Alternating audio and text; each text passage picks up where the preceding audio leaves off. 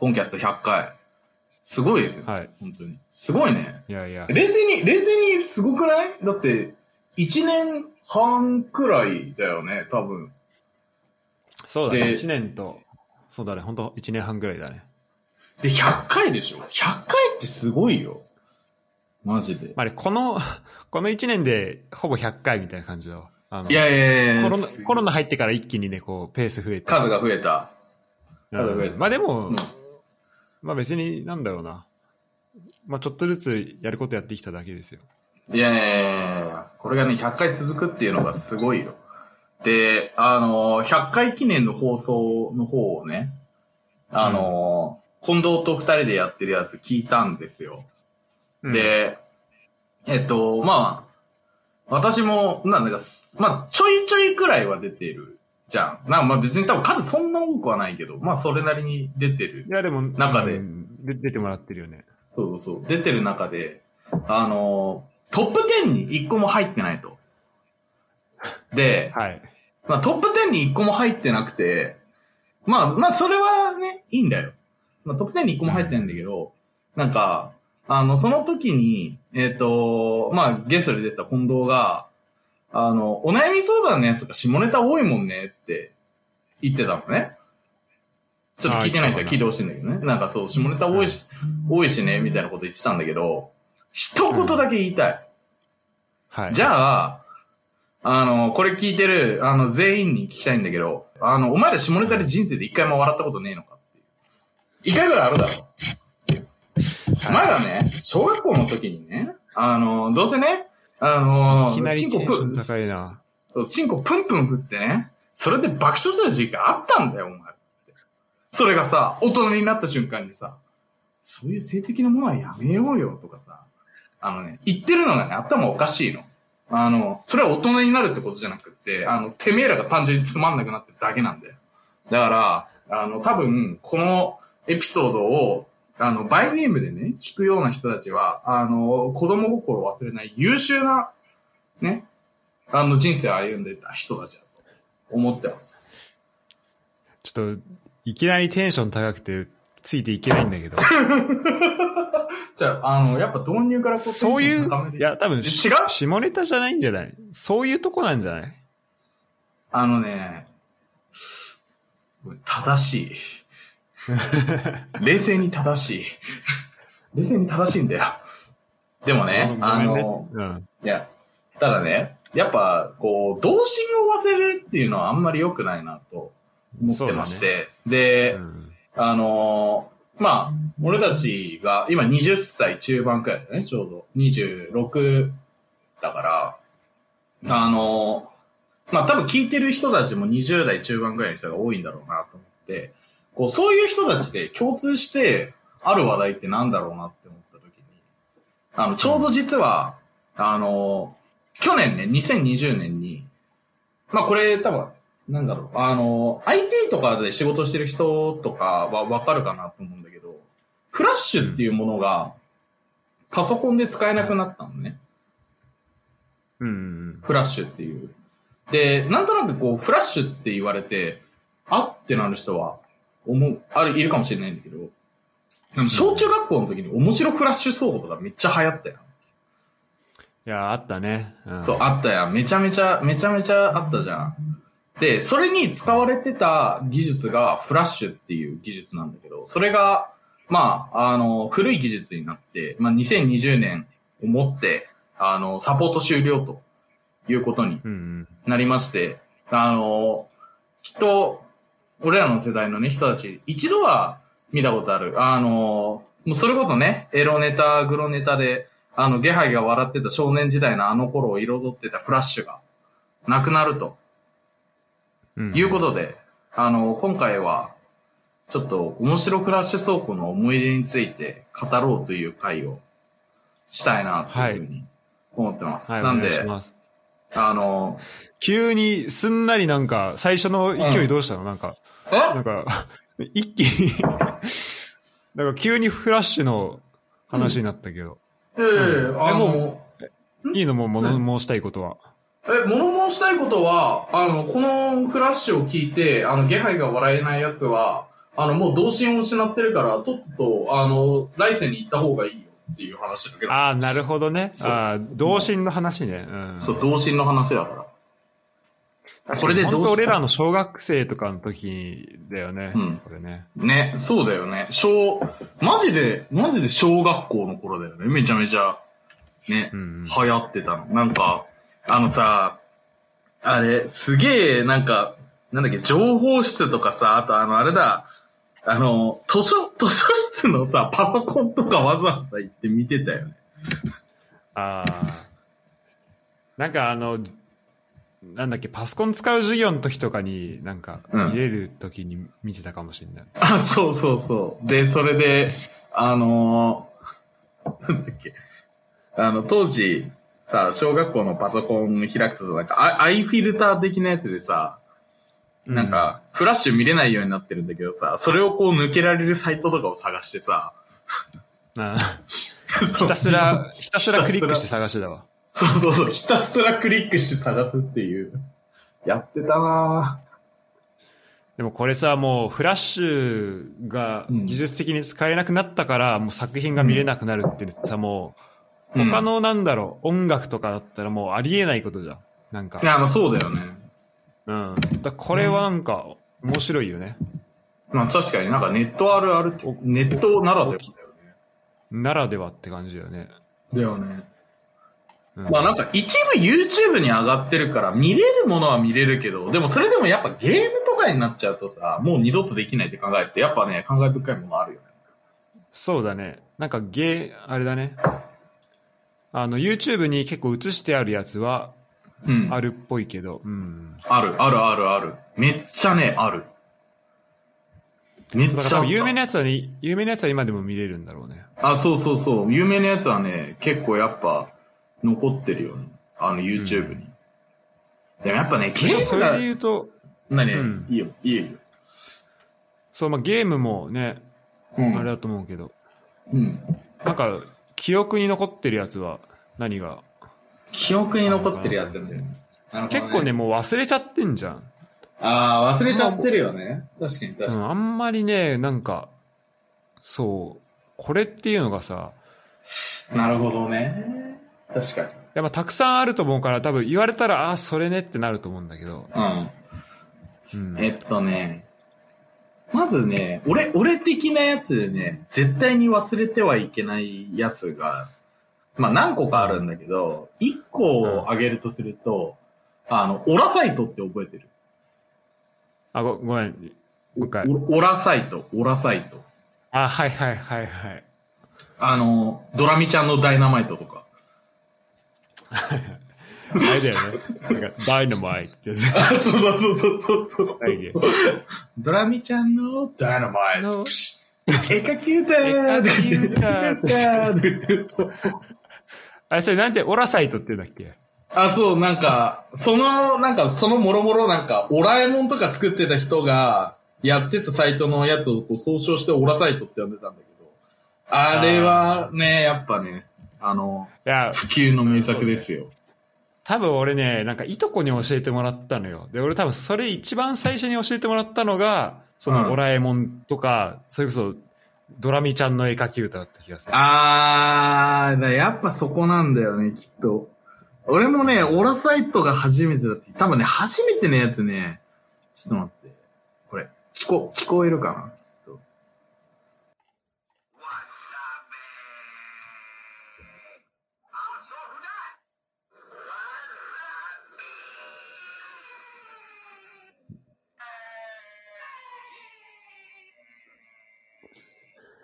懐かしいな。めっちゃ懐かしい。これわさびね。さびてかさ、てか今の上昇に似てない？え？上昇のルーツさ、やっぱここ、ここになんかドラサイトにある。え、ある？それ、うんマジ？なんか今のわさびとかもう上昇が喋ってるのかと思ったよ。わさびあ、似てる似てる。あそこじゃねやだわ。やだわ。俺の原点ここか。うん、なんか、いなんかそこな気がするわ。マジ？え、じゃあドラミちゃんの絵描き歌とかちょっと久しぶりに流すよ。これもう死ぬほど笑ったな。なんか腹よじれるかと思ったわ。小学生の時。これマジで好きなんだよな。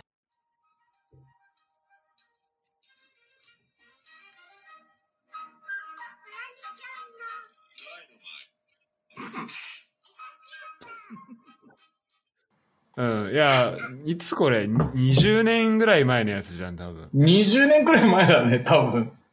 だからこのさ、権利関係とかもさ、結構はっきりしなかったよね。もうこういうさ、なんか、まあドラえもんあのそ、なんか、そう、曲をもうそのまま取ってきたようなやつもああるし、うん。それこそめっちゃ有名になったさ、あの、千葉市ヶ佐川のやつとかさ、あー、あれ千葉市がさがね、懐かしいね。そう、あれさ、ラーメンズのネタだったりさ、うん。なんか、んかそれは結構じ自由だったよね、その辺がね。自由だったね。なんかね、確かね、でもね、オラサイトは、あのーなんか、一回、集英社が小学館かなんかから、あの、突っ込まれて、それからドラえもんじゃなくって、オラえもんっているようになったの。で、あそのび変わったんだ。太もお、おびたになったりとかしてたから、うん。まあでも、でも、この時期って相当カオスだったよね。そうだね、なんか、ごっつええ感じとか、なんかダウンタウンのやつとか、なんかそういうのも、ああったあったあったあった。うん。あった。し。あとそう、ここで tout tout pour ma chérie を知ったんだけど、ああ、あったね。あったね。これが、これを知った10 20年後ぐらい後に、うん。20年後ぐらいにそれがフランス語っていうのを知るっていうね。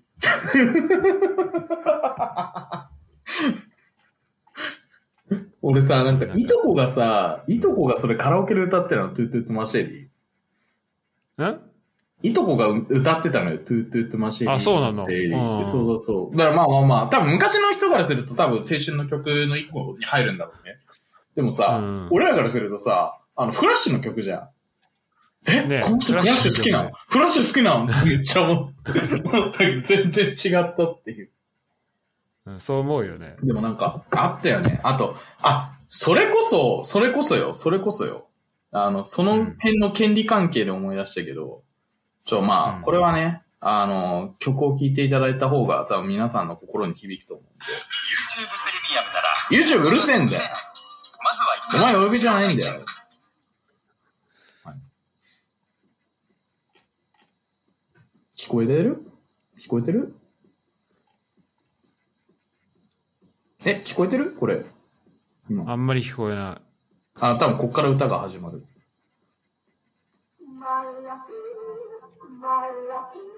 ちなみに音楽流さないから、ちょっあ、これ、あ、そっかあ、流すと権利関係って。と、そうそう、今はこれで、権利関係だね。マイヤヒはね、マイヤヒは、やっぱね、あれはね。そうだね。うんじゃあ、じゃあ、ちょっと YouTube のリンクを後でちゃんと送っとくんで、聞いてください。でもね、なんかね、最近めっちゃ面白かったの。これこそ、ううんん、これこそでもし結構がっつり揉めたよね、権利関係は。あ、これマジで揉めてたね。うん、あれだっけ？なんか、野間猫がなんかモナーとかに似てるとか言って、なんかすごいもう、あれたんだっけ？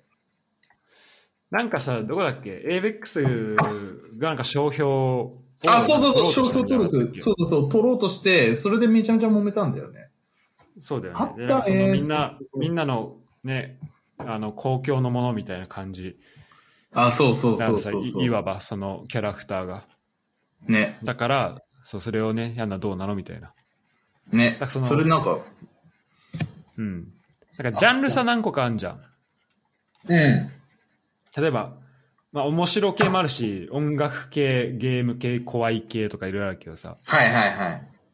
うん。それで言うと、だからその恋のマイヤヒとか、あとまあ、あと、さっきの、まあドラえもんのやつとかは、まあ音楽と、あとまあ面白かったりもするし。あ、そうだね。うんあとやっぱモスカウとかも結構このあフラッシュー、もうスカウ懐かしいなてかあれだよね、うんジンギスカンを知ったのは完全にフラッシュだよね。ああ、そうだね。それこそ。ジンギスカン。確だジンギスカンもそうだし、確かにあそこからジンギスカンはめっちゃ聞いたなうん。なんか、か、母さんちょっとかあったな。ああ、あったね。あったな。なんだっけ？三、三層なんだっけ？なか、あの、原曲の名前。あの、上昇が歌う分には全然大丈夫だから。うん。う、は、うんう、は、う、は、さ、母さんちょ。母さんちょ、母さんちょ、Hey! We were a rock and roll, roll, roll, roll, roll, rock and man. Daddy say have so fun. ってやつ。あ、ロッキングさんだ。あの、ロッキングさんが、ちょっとドイツ語になまると母さんちょに聞こえるああ、そうなんだ。多分そう。結構だからさ、その、うん。まあ、曲、なんかいろんな曲を知るきっかけにもなってよね。なんかいろんなあ、、そうね。いろんな国の曲いろんなね。で、確か恋のマイヤヒとか確かにあれルーマニアとかなんだよ。あ、そう。で、なんか、あの、フランス人、フランスで一番有名な YouTuber いいんだけど、うん。なんかその人、フルーマニア系のなんかフランス人らしくて、え、レミ？で、なんか、レミガイアールあ、違う違う。それはね、迷惑系 YouTuber で。あれは違う。うん。あのね、シシプリアンっていうね、あの、フランス人のね、YouTuber いいんだけど、うん。そう。あとね、あ、スペル送るわ、パッと。あ、送って送って。でなんか、その人が、あの、そう、なんかルーマニアになんか祖先が、てかお、おばあちゃんがルーマニア人みたいなこと言うと、あみんな、お、マイヤヒじゃん、マイヤヒじゃん、みたいな感じで言われて、なんかめちゃめちゃうるさいって言ってた。みんなそれしか知らないから。いや、だって、でもそうでしょ。実際。でもさ、それ聞いて、あ、これ結構世界的に流行った曲なんだなっていうのをそこで、なんか初めて認識した。確かにね。確かに日本だけで流行ったってわけじゃないの。あと、それこそね、あの、この前びっくりしたのが、あの、マイヤヒって、あの、今 TikTok でも若干火ついてるらしいの。また。あ、そうなんだ。確かに合らいそうだねしいのよ。。そう。うん。なんかそれ聞くと、この曲、なんかネットで、なんかバカみたいに遊ばれて20年くらいこうゾンビみたいにこう復活してブームが来るって考えると、すげえなって。で TikTok 世界規模じゃん。それこそ。そうだね。うんうん。そう。なんかそう考えるとすごいよね。マジで。だこの、やっぱ流行る、なんか、乗りたくなるこの、なんか、この曲が持ってるリズムみたいなのあるんだろうね。うん多分あるんだろうね。この曲の、うん。すごいよね。うん。ちなみに5月だっていう意味らしいね。マイヤヒは。そうなの？んそうだはじなん、なんでかよくわかんないけど。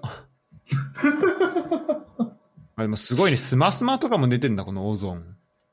あ、そうよ。だって一時期だってすごい流行ってたもん。あ、そうなんだ。めちゃめちゃね、流行ってた。あの、うんだそれこそだってそのマイヤヒの原曲を歌ってる人とかでなんか M ステなんか出てたでしょ？あへえ。まあだから、まあそれだけ有名になったから、こんなフラッシュにもなる、なったっていうのもあるんだろうね。あ、てか、フラッシュからすごいバズった。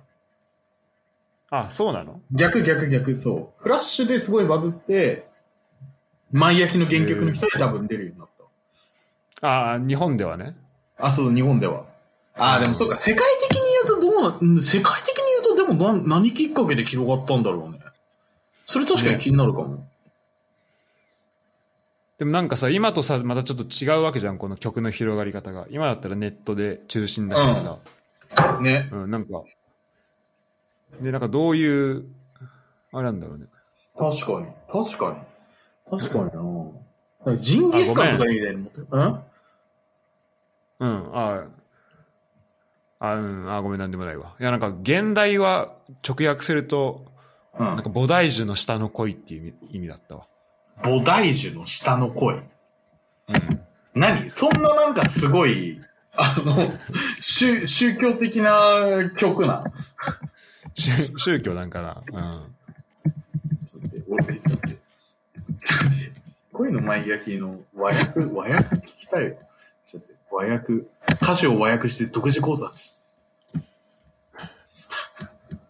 わかんないだろ、もうそんな。好きな人の幸せを願って。もしもし、あなたの心を奪いにやってきた悪者だよ。お願いだ。僕を愛してほしい。あなたに幸せになってほしい。もしもし、もしもし、僕だ。ピカソだよ。僕があなたに電話をかけたんだよ。あ、ピカソってあるね、歌詞。うん。ピカソ、オーサンダービーフってやつでしょ。僕があなたに電話をかけたんだ。僕は打たれ強さに自信がある。でもあなたにまで打たれ強さは求めないよ。で、ここから、ベイサベイスタのマの前のところに入っていくんだけど、確かにこれの意味とか普通に知らんもんな。ちょ、行くよ。うん。あ、そう、飲あなたはこ、飲まんのもあなたはこっから去ろうとしているんだろう？でも僕を残したままで。僕を残したままで。あ、これ飲まんのま家だわ。そう。残したままで、へい、残したままで、へい、残した残したままで。続けて。とかでやっていい歌わなくていいから。はい。あなたは僕を一緒に生かしてくれない。その姿が、菩提樹の下の声が、あなたの一人を思い出させるんだ。ちょっと待って、俺さ、え、全然わかる。どこ、どここれ？え ?Keep in love study pay. 波フェイスで大きいフェイでのところが、あなたは僕を一緒お前。あなたは僕を一緒に行かしてくれない。その姿が、菩提樹の下の声があなたの瞳を思い出せるんだ。てかさ、あなたすげえですねさ、なんかこんな詩的な歌詞なのにさ、あんな感じでさ、ノリノリで歌ってんのちょっと面白くない？ね。てか、あの、なんか、これ、これ考えるとちょっと面白いね。やっぱ、外国語とさ、なんか日本語の差っていうのすごい感じるよね。こういうのうん。そうだね。で、絶対こんなんさ、日本語で歌ってもさ、なんかこんななんか、なんていうの？なんか、へいへいみたいな感じで歌えないじゃん。うん。どうせみんなさ、ここから去ろうとしてるんだろうとかさ、なんかさ、あの、クソみたいなさ、なんかバラード調で歌うじゃん。どうせ日本人って。それを、オゾンみたいにはならない。そう、オゾンみたいにはならないよね。残したままで、へーとかならない。アホやん。飲まのまいいはそういう意味だったんだね。そう、飲まのまいえは。あ、なんか、すごいよね。この、この差すごいよね。やっぱ日本語と外国語の差ってこういう洋楽聴いてるとすごい感じるよね。うん。それで片付けていいんかな？え、でも、でも恋のまいい。いや、まあ、なんでこれ世界的に流行ったんだろうまあなんか曲、曲的に乗れるから、なんか単純に BGM として流行ったのかな、それこまあ、飲まのまいやいじゃない、やっぱ。そ。まあ確かに、ノマノマイエ。確かに、ノマノマイエを発明したのがこのオゾンの天才的なところなのかもしれない。うん。あの、その、シュプリアンっていう YouTuber の人は、その、なんか、飲まのまイエイって言ってくるのがマジうざいって言ってた。じゃああれか、やっぱ世界、世界共通語なんだ。うんうん。やっぱここがやっぱ一番ね、あれらしい。うん。なんだっけ、日本語で言うと？え？日本語で歌うとどんな感じだっけ？で、へい、残したままで、へい、残したままで。このノマノマイエイとかさ、なんか、あの、フラッシュだとさ、すげえさ、あの、なんだっけ、ベージュ、ベージュ、あの、米の先をさ、こう、ノマノマイエイってやるじゃん。うん。あれ、あれさ、普通に飲み歌でやられたら死ぬよねっていうの今ふと思っただけなんだけどさ。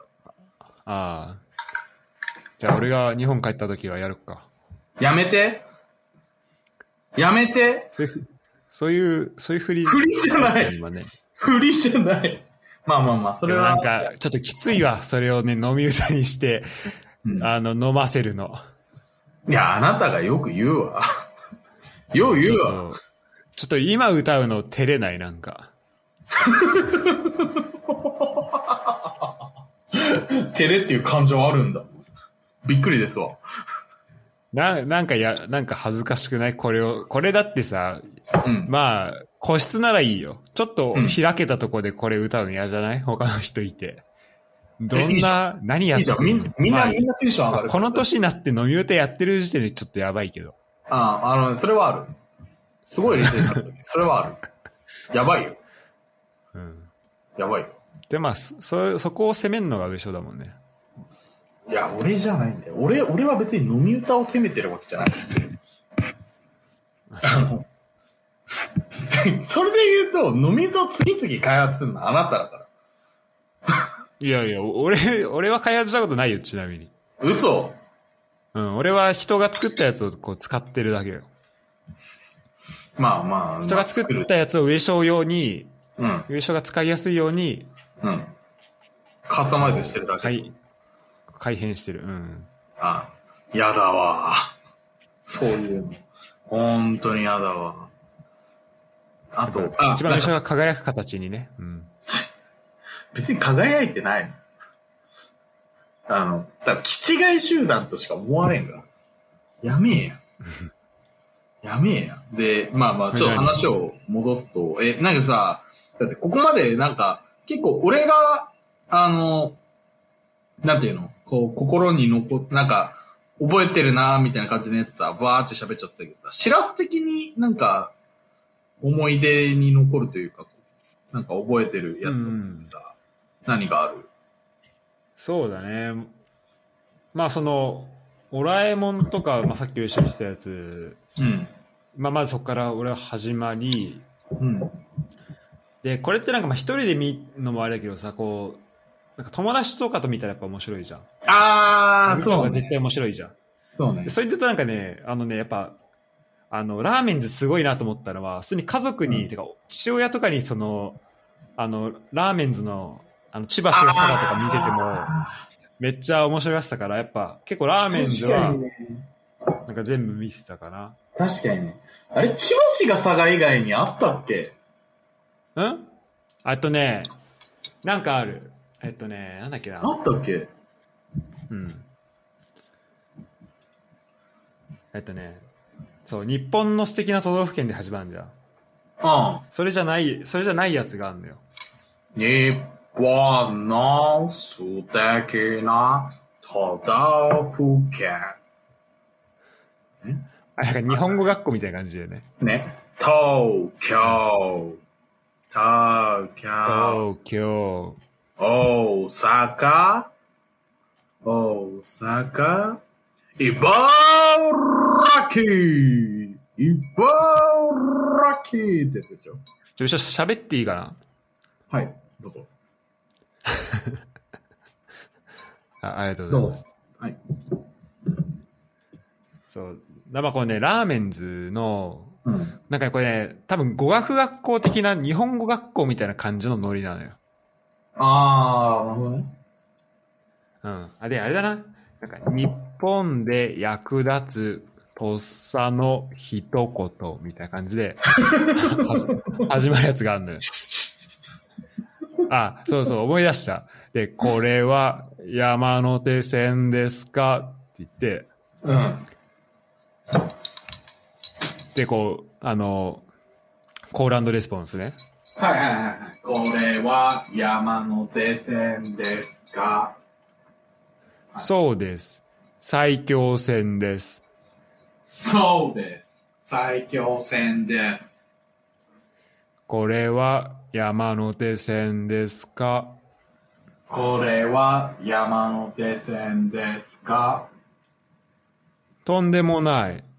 山手線です。とんでもない。山手線です。っていうのがあったのよ。あの日本語学校シリーズでね。え、ラーメンズってあそういうネタで攻めるタイプなんだっ結。構なんかこのシュールなやつが、うん、すごい多くて。あ、そうなんだ。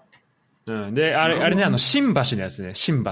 あ、新新橋ってめっちゃいいやつ。そうそうそう。なんかあったね。あったね。そうあったね、それ。それがその日本で役立つとっさの一言シリーズ。あの、池袋ってやつ。あったな。あったな。高田の馬場、五反田ってやつ。あれだもんね。え、あれ？ラーメンズとかってさ、よよぎ。え？好きだね、好きだね。多分ね、その辺がね、ピークだっなんか、全盛期なイメージがある、俺の中では。なんか、そうだよね。てか、なんか、音楽とか出てた時期くらいがピーク。俺もあんまりお笑い知らないけど、なんかそんなイメージがある。ああ、そうね。俺逆にその、そう、あの、テレビの方ね、ちゃんと見てないんだけど、うん。でも結構そう、オンバトも出てた、そう、オンバト出てたのは出てたし、あと、そうだよね。なんかだから、このラーメンズのネタをさ、千葉市が佐賀とかうんがさ、この元ネタ気になってさ、調べると、あ、これラーメンズって人たちやってんだっていうのをそこで知っあ、て、そうそうそうそう、わかるわかる。で、で、そこでなんか、あの、この人たちさ、なんか日本の形みたいなさ、なんか寿司の食い方みたいなさ、うん知ってる？ジャパニーズトラディション。何それ？え知らない。で知らない？なんか、あの、めちゃめちゃ、こう、外国人向けに丁寧になんか寿司屋、寿司屋で役立つなんかマナーみたいなのを教えてんだけど、うん。なんか、ところどころなんかめめちゃめちゃ細かかったりするなんかのれんを開けるときは、なんか上上から何点5インチの、なんかところから角度45度で、右から2番目ののれんを上げましょうみたいな。なんだそれ。なんだそれ。なんかね、そ、それがあんのよ。で、それがめちゃめちゃ面白くて、えー、えっとね、寿司屋の、寿司屋め一番有名だけど、あ、そうなんだ。うん。あとなんだろうな。なんか、あの、土下座とか、土下座も有名かな？なんか土下座の仕方土下座の仕方？なんか一番最初が、うん。はい何かまずいことをしますっていうのがステップ1。はいはうん、で、なんか目で若干の申し訳なさを表しますとか、なんかめちゃめちゃ細かくね、土下座の仕方を教えてくれるんだよ。え、知らないかな？絶対言う、絶対見たい。ことある。まあ、もしかしたらね、聞いたことあるかもしれないけど、今パッと思い出せないだけかもしちょっとこれリンク送るからちょっと今見てみて。そのサムネだけ。れない。今見るわ。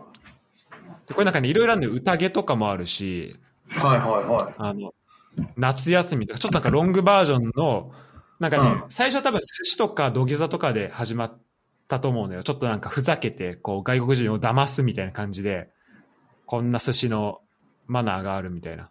はいは日本にはこんなマナーがありますよみたいな感じで、いはい。なるほど、あね。の、なんかお店を出たら、なんか盛り塩があるの、ありますみたいな。これは醤油の塩分が足りなかった人のためなので、あの、あの遠慮せずに取りましょうみたいな、なんか、なんかそういうね、なんか嘘のことを教えるんだけど、なんか夏休みとかになってくると、それがちょっと、なんかストーリーっぽくなって、うんなんか夏休みで、なんか、あの、親の実家に帰省した、ちょっと田舎に、なんか僕の夏休みみたいなところが舞台になって、うん。そこに来る、で、そこでなんかこう、おばあちゃん家に遊びに来る、その近所のお姉さんにちょっとこう、恋をして、みたいな。うん。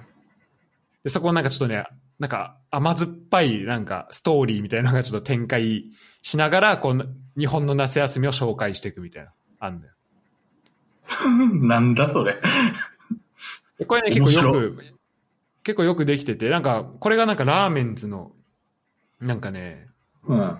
ちょっとシュールな、なんか面え白さ。ー、うんあるから、これちょっと見てほしい。ちょ、見るわ。潜ってくれれば見ますわ。結構ね、うん。ラーメンズラーメンズそうだね。確かに。うん。千葉市が佐賀は、すごい見てたね。とか。そうね。あと、はああれかな？なんかある？ああちなみに、リンクね、全キャスターの方で送ってあるよ。あ、全キャスターの方で送ってある。あー、来ました。の形、寿司編。あ、これか知ってる宴とか。知ってるでしょあったあったあったあったあった。あった。うん。あ、あごめん、俺、宴送ったか。うん。あこういうやつよあ寿司寿司編のやつと、あとなんか、あの、関連動画で、宴とか、箸とか、夏休みとか、寿司とか出てきた。うん。あ、これあったあったあった。で、これなんかね、宴とかになると、こう、宴の中で箸使ったりとかさ、寿司とか出てくるから、なんかその宴の中に何個かこう、今までのレッスンで出てきたのが、あの、入ってる、なんか複合、なんだろう。だ基礎編と発展編みたいな感じになってんのよ。宴が。はいはい。本当こう、よよくできてるから、ちょっとこれ、もっとね見たかったんだけど、うん。うん。ラーメンズってもう解散してる？なんか、めちゃめちゃ仲悪くなって解散したみたいなのは見たかな。そうだよね。今、今いないよね。ラーメンズ。今や、今なんか別々でやってる気がすんな。あの、片桐って方がなんか、うんエレカタでや結構、エレキコミックだっけ？となんかやってるから。今、調べたんだけどさ、ラーメンズ小林健次郎芸能界引退。あ、そうなの？引退してた、引退してたわ。今年の12月に引退してたわ。あ、マジで？うん。小林健太郎、本当だ。芸能界引退したんだ。も芸能界引退いや、これ、いや、本当に面白かったからな。た。ね。だこれね、結構こう、なんか一個の作品を見るときの、なんかいろんな見方みたいなのを教えてくれて、例えばはいはい夏休みだったら、うん。なんか一個なんかまずね、こう、えっとね、盆休みっていうなんかジャパニーズカルチャーを教えるっていうのがあるのね。はいはいはいはい。それはこう、親の立場になって、こう、盆に、あの、実家に帰って、で、そこではなんかちょっと、なんだろう、お土産とかを持っていかないといけないですよとか、あと、まあ、行く途中に渋滞があるから、その間の時間潰しをこんな感じでしますよみたいなことを教えてくれるのよ。はいはいはい。で、それのなんか子供視点のやつが、今度は日本の形夏休みってやつで、ああ、なるほどね。そうだからおあの、ね、同じところに行って同じことをしてるんだけど、ちょっとこう、視点が変わ、変わるだけでなんか見え方がこんな違うんだみたいなのを結構、そこでわかる。なるほどね。なんかすうん。なんかすごいな。芸術家みたいな。あとなんかね、に日本の形、デートもあんのよ。恋愛かな？あ交際だ。すげえ、すげえいっぱい、すげえいっぱい出してるな。そうで、交際はなんか最初のね、最初の1個か2個がなんかこの理論編みたいので、その交際は、なこんなことをしたらいいですよみたいなことを、まあそれもかなり嘘混じりながら、あの、教えてんのね。で、それを、で、一番最後のやつはなんか、なんかドラマになってて、ああ、なるほどで、実際にその主人公が、なんかす、この日本の形交際編を見た主人公が、もうそれを完璧に実践しして、その理想の相手をこう落とすっていう、その実践があって、これもね、めちゃめちゃ面白い。どんなよ。どんなよ。どんなだよ、マジで。っていうのはあるかな。あ、こっと久久々に見よう。ラーメンズは好きだね。ラーメンズね。うん。あとね、ああ、あとね、あのね、これ、結構ね、すごいなって思ってるのが、あの、多分これ名前聞いたらわかると思うんだけど、ハゲの歌ってあったじああ、はいはいはい。ちょっと今俺も言おうか迷った。は髪の毛ありますかのやつ。うんあれでさ、あの、ハゲでいじられてんのがさ、孫正義なのよ。ああ、そうだね、確かそう。に。うんそれ考えるとさ、なんか孫正義って今でも超一流でさ、20年間一流張ってるっていうのもすごいじゃん。でそのネタに、当時の大人からするとこうネタにする相手ってさ、思われてるのが20年続いてるわけじゃん。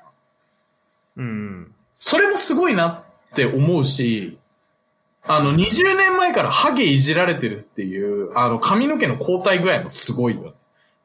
そうだね。あのーそう。だから、両方ですごいよね。そう、両方ですごいのよ。あの、しかもまあ、じあの、名言を残してるしね、孫正義は。ね。髪の毛が交代してるのではない。私が前進して前いる。進しているのだ すごいよね。なんか、なんかいじりやすさというのはあったのかななんかこれ、まあ、いつのコメントか知らないけど、これ。え、でもなんかこのハゲの歌の、え、な、それこそ YouTube に上がってて、このハゲの歌。うんうん。あの、久しぶりに見たのよ。そしたら、あの、小泉純一郎が髪の毛取られて、口の、口ガーって開けてるやつあったから、20年くらい前だよ。ああ、そっか。うん。これも権利関係なんで曲は流しませんが。これ、だから元、元ネタあんのかね？いや、あるでしょ、絶対。え、ない、ないことあるかな？あんの？なんか、つく、それのクリエイターとかもさ、なんかいそうだよね。この、そこで原、なんか曲作りましたみたいなさ。あー、なるほどね。私、ハゲの歌作ったんですよ。え、見たことあります？ハゲの歌作ったんですよ、私、とか言って人。でもそれ関係で言うと、なんかあの、バスト占いの歌とかもあったよね。バスト占い？え、ちょっと待って、バスト占いってなんだっけ？なんか、なんか A カップからずっとこう順番になんかこの A カップの人なんとかあかんとかみたいなことをずっと歌っていく。あった、あった、あった、あった。これあった。A カップ、B カップ、C カップ、D カップ、E カップ、F カップってやつでしょ？懐かしい、これ。あったわ。あったわ、こんなん。ああ、その音楽、音、あの、歌関係でね、個人的に好きだったのが、うん二つあるんですよ。あと、何？歌、歌、歌う関係のやつ、二つあるんですよ。うん。一個が、これ多分わかる。多分わかる人はわかる。死ね死ねだ。うん。あ、死ね死ねなんだって。死ね、死ね、死ね、死ね、死ね、死ね、死んじまえってやつ。なんかさ、あれだよね、小学校の時ってとりあえず死ねって言えば面白いみたいな風潮あるからさ、この曲小学生にゴリゴリに刺さったよね。今考えるともう、とん、もうどうしようもない曲だけどね。やばいよね。うん。どんな、どんな頭してんだよっていう感じなんだけどさ。あと、そう、もう一つのやつは、多分これ権利関係、あれだから、あ権利関係関係ないと思うから、ちょっと今曲流して聴いてもらいますよ。うん。ちょっと行きますよ。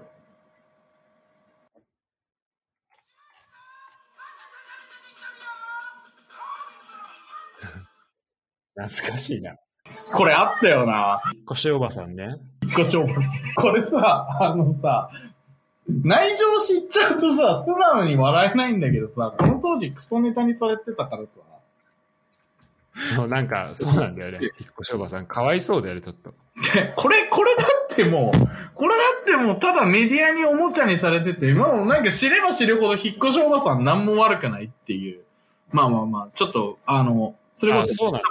あ、でだよ、あ、この話を多分すると、あの、多分このコンキャストが、あの、多分日本政府に狙われるから言わないんだけど、うん、大丈夫、大丈夫。あの、日本せ、え、あ、コンプラ大丈夫？うんうん。あのコンプラとかはないか。コンプラとかない？あの、これ裏で創価学会が絡んでんだけど、あ、そうなの？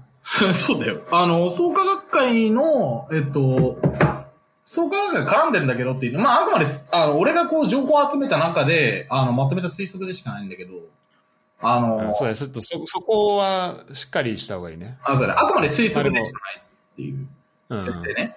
なんだけど、あの、この、引っ越しおばさんが、この、だから、しばくぞとか、あの、抗議するとかやってる相手が創価学会の学会員だった。あ、そうなの？そう。で、なんかどうやら、あの、他の、なんていうの、この動画を、えっ、と、マスコミに流した人じゃない人の近所の人からうん聞くには、この孫おばさんって、なんか別に普段そういうことしてる人じゃないらしい。うん。うんただ、あの、まあなんか、多分過去にこういろいろと多分勧誘とかでこうひどい目にあったりとかして、で、うん。うん。あのーな、その人に対するこう、鬱憤というか、溜まってたんだろうね。で、うん。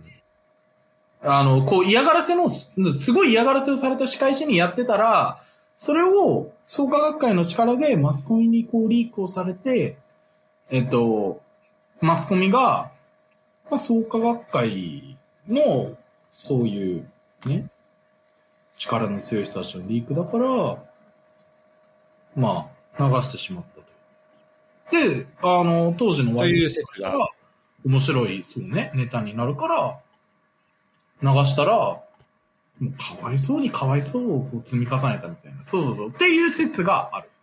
まあ、本当かどうかはわかんないよ。これは。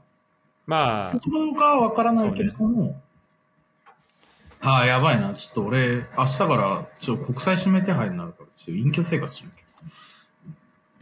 ダメだ。隠居する？ちょ、社会の闇やばい、ちょっと。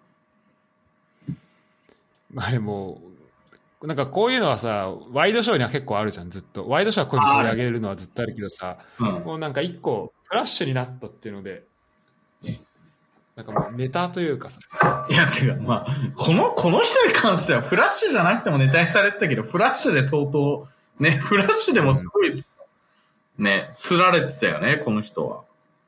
うんうん。あそそれにさ、ちょっと、まあ、引っ越しおばさんからっていうわけじゃないんだけどさ、うん。あの、キーボードクラッシャーとかも、キーボードクラッシャー あったわあれは、あれはすごかったよね。あれすごかったね。あの、なんだっけ。そう、アンリアルトーナメントが一生起動しないとか言って、あの、キーボード一生叩き続ける。あれね、すごいよね。そう、あの、ゲームがね、あの、ね全然そうう。まくいかないから、うまくいかなくて、それにめちゃめちゃ切れて、キーボードをぶっ壊してる。キーボードブッバーッつって。うん。あれ、ちなみに、あの人ドイツ人だよ。ああ、そうそうそう。で、なんかさ、最近、に、2、3、1、2年ぐらい前になんかさ、インタビューされてたよね。え、そうなの？そう、なんか現在の、なんか、今の彼はみたいな感じで、うん。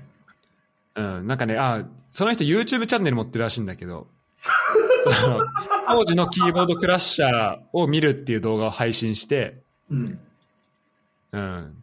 で、当時14歳ああ、ここらしいね。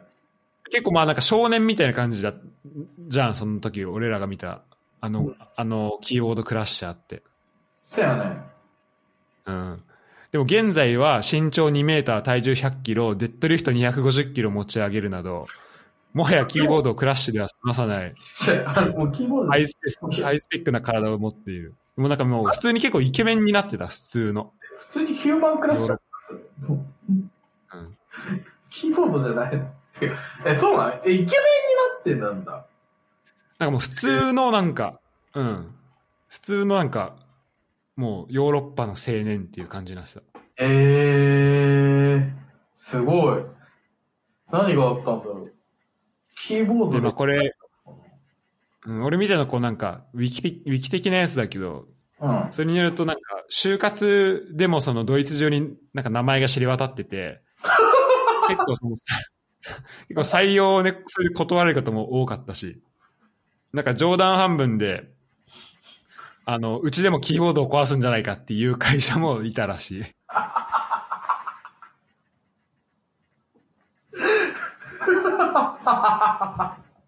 てか、あれなんだ。これ日本だけじゃなくて世界中でそんな感じになってたんだ。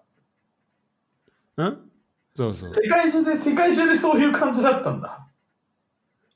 うん、あ、まあ、まあ、ドイツかな。それだから、もう3年間ずっとバイトしてたんだけど、それもまあ週数時間だけバイトして、うん。で、その他の時間はずっと筋トレしてたらしい。で、その筋トレをこうしまくったことで、あの、キーボード以外もぶち壊せる体ができてしまったという。そうね。現在はラッパーらしいけど。なんかさ、いいろいろ、いろいろバグってない？大丈夫？それ。いろいろ、いろいろおかしくない？いいろいろと。いろいろとすごくない？うん。確かに。だからまあね、この、まあそれぐらいの歴史があるってことだよね。確かに。キーボード、キーボードクラッシャーとかマジ懐かしいな。あったな。え、あったな。じゃあちょっとまた、全キャスターで写真を、あ、てかリンクを送るけど、もう普通のね、普通の人よ。あ、もう普通？うん。あ、そうなんだ。あ、来た。うわ、マジ普通じゃん。てか、なんならマジ普通にイケメンじゃん。普通にイケメンでしょ。普通にイケメンじゃん。ガタイ、ガタイのいい。ガタイのいいイケメンやん。やば。そう、いや、だから、ね、すごいよね、この歴史というか。ね。すごいね。時が経つって。これをさ、ちゃんとこう、なんか笑える感じにしてるっていうのもね、なんか、かっけえし。ね。自分で笑っ、自分で見て笑ってるっていうのもね。確かに。うん。って感じですかね。あとさ、あの、多分、お、俺としらすはあんまり関係ないんだけどさ、うん。あのーあの当時のフラッシュでさ、代々木セミナールの講師がめっちゃ流行ったの覚えてる？あ、ごめん、何が？え、あの当時のフラッシュで、代々代々木セミナールよゼミああ、はいはい、はい。予備校の講師の人が荻、野とかで。あ、そう、荻野ラップ。セッテンティとか。ああ、そう、接点 T ね。そうセッテンティ。この点は出ねえよってやつ。あ なんかさ、あの、お俺としらすはさ、あの、大学受験してないからさ、わかんないけどさ、なんかもしさ、小学校の時、多分、まあわかんない。今、今その講師の人がさ、まだ現役でこうやってるか知らないけどさ、もしさ、なんかその小学校の時にさ、それを見ててさ、高校とかになってさ、予備校通い、通い始めた人がさ、なんかその、沖野先生とかに当たった時にさ、うわ、めっちゃ接点 T の人じゃんとかなって。想像したらなんかやばくない？接点 T で笑っちゃいそうだよね。そう、接点 T で笑っちゃいそうだよね。だって、あれ多分、まあまあ、まあまあ真面目な多分入試問題をさ、こうやって解説してる時じゃん。にうさ、ん。接点 T なんて数学、数学してたらめっちゃ出てくるでしょ？多分関数とかやったら。出てくる、出てくるだろうね。接点 T のたんびにあの曲、あの曲を思い出して笑っちゃったらさ、なんかもうやばいよね。とか、なんかユ YouTube で、うん。YouTube で荻野、えー、代々木で調べたら、うん接点 T に親を殺された数学ヤクザっていう動画が。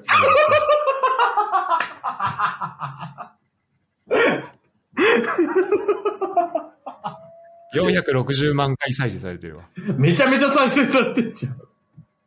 めっちゃ、でもこの人のね、この人のやつちょっと気になって見たことあるけどね、結構普通にわかりやすかったと思う。あ、そうなんだ。まあまあ。そら、そらだって動画が出回るくらいには有名な人ってことだもんね。うん。本人はどう思ってんだろうってちょっと気になるよね。いや、そうよね。うん。なんか、あれだよね。あの、い、今でしょも先駆けみたいなもんだよね。いや、ほんとそうだね。うん。あの、林修の。そう。林尾さんのこう、今でしょなんか、10年くらい先取りしたのがこの人の接点っていいだよね。うん。懐かしいな。あったね。とっていうのを思い出しましたと。うん。で授業系で言うとなんか楽しい国語シリーズとか、なんか楽しいシリーズって結構、あったあったあった。あれだ、あれあれだ、あの、あたかもを使って短文を作りなさい。冷蔵庫に牛乳があったかもしれない。そうそうそうそう。そういうのもあったよね。あったよね。あったね。楽しい。楽しい国語。ただから楽しい再翻訳とかもあって、なんか日本語を英語にしてそれをまた日本語にするああ、あなったあったあったあった。なんだっけなんだっけえっ、と、あなたは死んでしまったみたいなのを再翻訳すると、お前死ねえに変わる。なんか当時の、当時のさ、機械翻訳のクソっぷりがすごいわかるみたいな。あ、マジか。そんな感じなんだ。え、なんかそう、当時って全然、多分聞く、それこそさ、そうだよね。AI の技術みたいな。それこそ、まあなんか DeepL みたいなさ、なんかあそこまでちゃんとうん。したものとかさ、だからそれこそなんかニューラルネットワークみたいなものがさ、多分当時概念としてほとんどなかった時代じゃん。だから、使えてなかった時代だね。そうそう。だから、あの、あれね、エクサイト翻訳ね。あー、あったねうん。とかの時代だからさ、もう、バグってたんだよね。あれが。確かに、あったな、それ。なんかそう考える、面白かったね。うん。そう考えるとネットって進化したよね。いや、そうね。なんか、やっぱそこでさ、生まれる作品みたいなのが、その、その時にある技術を使ってさ、うん。作ってるわけじゃん。だから、まあ、フラッシュはまあまず、まあ、そもそもフラッシュはさ、そフラッシュって技術を使ってるのもあるし、あとその時の、なんか時代のやつとか、なんか、ね。うん。その時にあったこととかを、まあ、引っ越しおばさんとかもそうだけど、うん。なんか、うん、その中で、こう、その時の、なんか、ちょっと精度の悪い翻訳、機械翻訳だからこそできる作品だもんね、あれはね。いや、そうそうそうね。それでこう、笑いに変えられる時代があったっていうさ、だって今なんてさ、それを笑いに変えられる感じじゃないじゃん。もう普通に実用的に使おうと思えば使えるレベルじゃん。はっきり言って。今だって多分、普通にね、そ、そこ見つけるのはだいぶ難しくなってるよね。いや、そうそうそう。なんかそれ考えるとやっぱね、なんかある意味こう時代の、あの、進化っていうものをなんかすごく肌で感じ取れるのがもしかしたらフラッシュ、今フラッシュを見返すっていう行為なのかもしれないね。うんうん。確かに。ああ、そう。それでね、思い出したんだけどさ、あの、なんかさ、文字をさ、こう、なんか、言葉で喋ってくれるやつとかあるじゃん。あの、テキストうん speech 的なやつ。はいはい。それで、なそういうのもあったなと思って、今さ、リンク送ってさ、多分これ権利関係大丈夫だから今から流すんだけどさ、あの、これね、多分そんな有名じゃないんだけど、俺個人的に好きなやつなの。で、これ、あの、英語の多分 text to speech を使ってんだけど、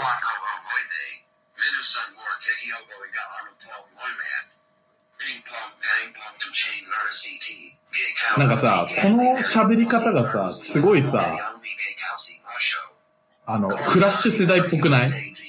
そうだね。うんうん。本当読み上げてもらうだけのやつね。あ、そうそうそうそうそうそう。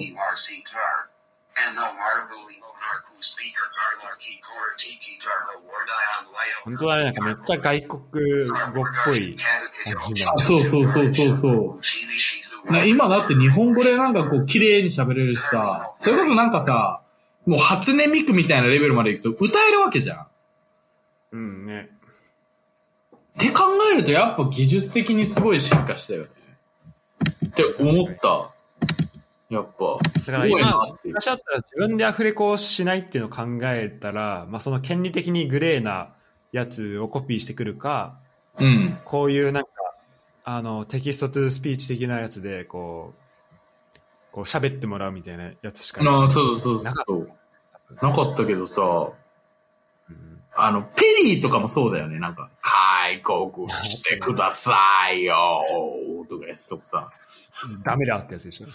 そう。とか、あとあれもそうだよね。あの、吉野家とかさ、ああ、梅雨だくね。つゆだく、家族4人で吉野家とかいうやつもさ、そうじゃん。でも、うん なんかそう考えるとやっぱ進化したね。うん。懐かしいな。これちょっと、懐かしいよね。フラッシュ、フラッシュかわかんないけど、うん。あの、少々作品って知ってる？少々作品うわめっちゃいいとこ来た棒人間めっちゃ懐かしくない？なんか、めっちゃ懐かしいあ、少々系列か。少々系列。列。あの、棒人あ間のすごいマトリックス的にスタイリッシュにね、動くやつ。そうそう、めちゃめちゃ強い棒人間がなんか、アジトを崩していくみたいなさ。ねえ、あれ、どんどん進んでいくみたいな。でもあのレベルまで行くとさ、なんか当時もすごいと思ったけど、今見てもすごいと思えるよ。いや、そう、今見ても全然楽しいと思う、これ。だよね。うん。あれは、あれはすごいね。あ、これやっぱ中国で作られたやつなんだ。ああ、まあまあ、名前的にそうだよ。うんうん。いや、でもあれは、あれはなんかすごいかっこいいっていう代表格だよ。棒人間なんだけど、すごいかっこいいよ。ね。いや、これなんかね、結構、いやそう、すごいなと思って、めちゃめちゃ、うんめちゃめちゃ見せたわ、これは。あれ、少々系列ってさ、フラッシュゲームもあったよね。なかっけん？なんて？あれ、クラッシュのゲーム、ゲームのああ、そう、ゲームもあったと思う。うんうん。ゲームあったよね。うんうん。確かに。なんか、棒人間のゲームとかなんかやった記憶ある。あるあるある。そうフラッシュのゲームか。ゲームもあったな、そういえば。ちょっとさ、ゲームの話、ちょっとあ、もうちょっと後にし、さ、この後したいんだけどさ、ちょまず動画の話していい？いいよ、いいよ。じゃあ、少々系ですね。動画の。うん。いや、でもあれは。あとそのこえ、あと、あと何？50うん、あとね、あの、怖い系のフラッシュ。はい。はい。はい。上所見てた怖い系フラッシュ。えっ、と、まあ、代表的なので言えば赤い部屋。そうそうそうそう。あなたは好きですか？あなたは好きですか？似てるね。ああなたは、あなたは赤い部屋が好きですかあれあれ結構さ、小学生ながらにさ、ドキドキ、あれ見た後さ、パソコン触るのすげえさ、1ヶ月くらい億劫になったの。ちょっと記憶にある。あれ怖いよね。うん。あれ怖いよね。なんかそう。あれとかさ、あとなんだっけ、バスルームとかあったじゃん。バスルームあった。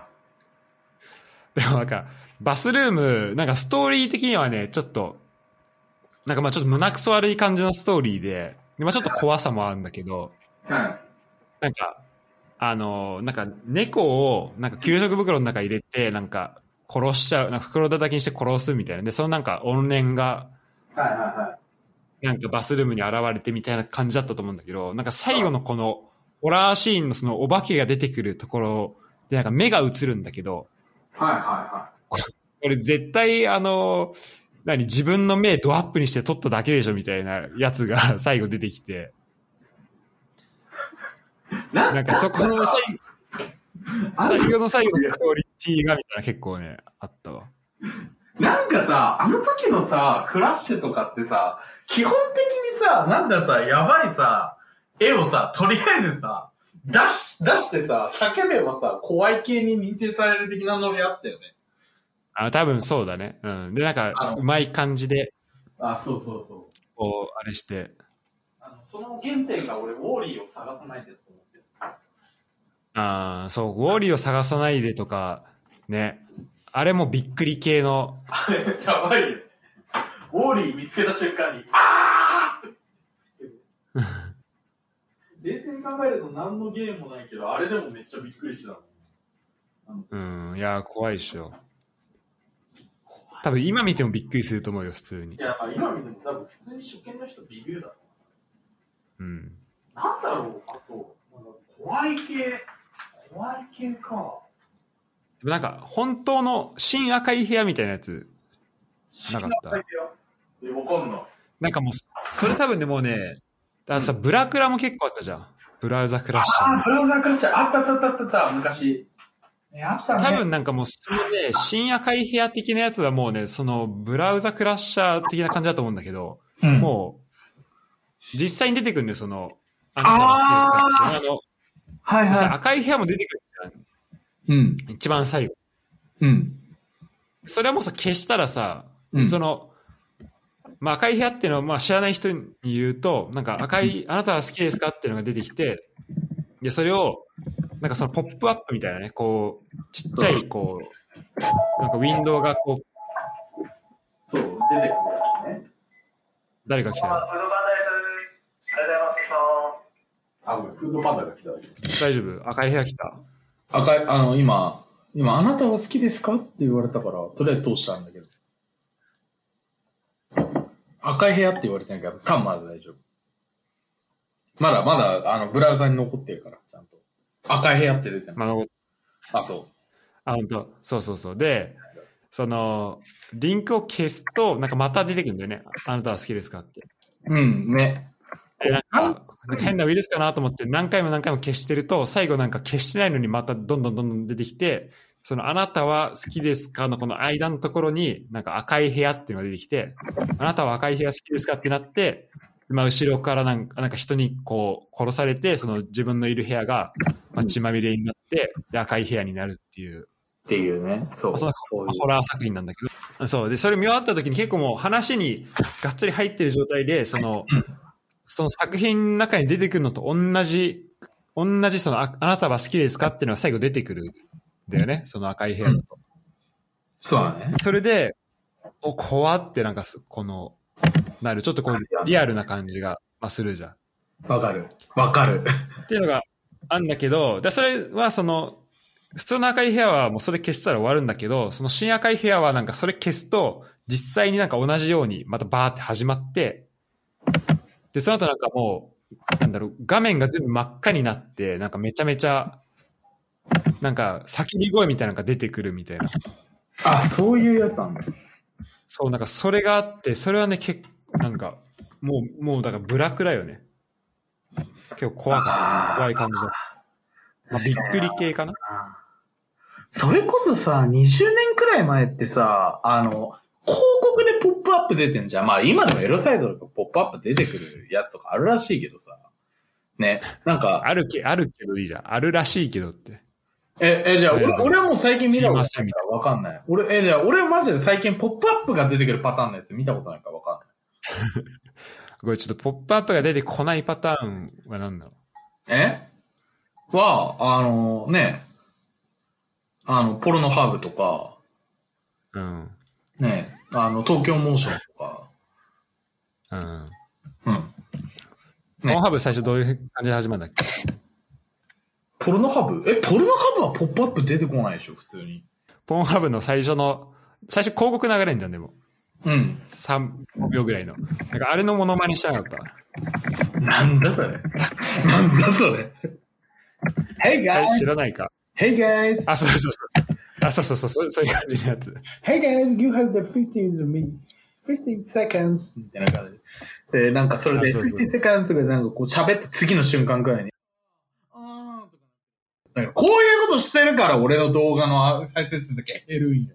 リピーターがつかないよ。わかる？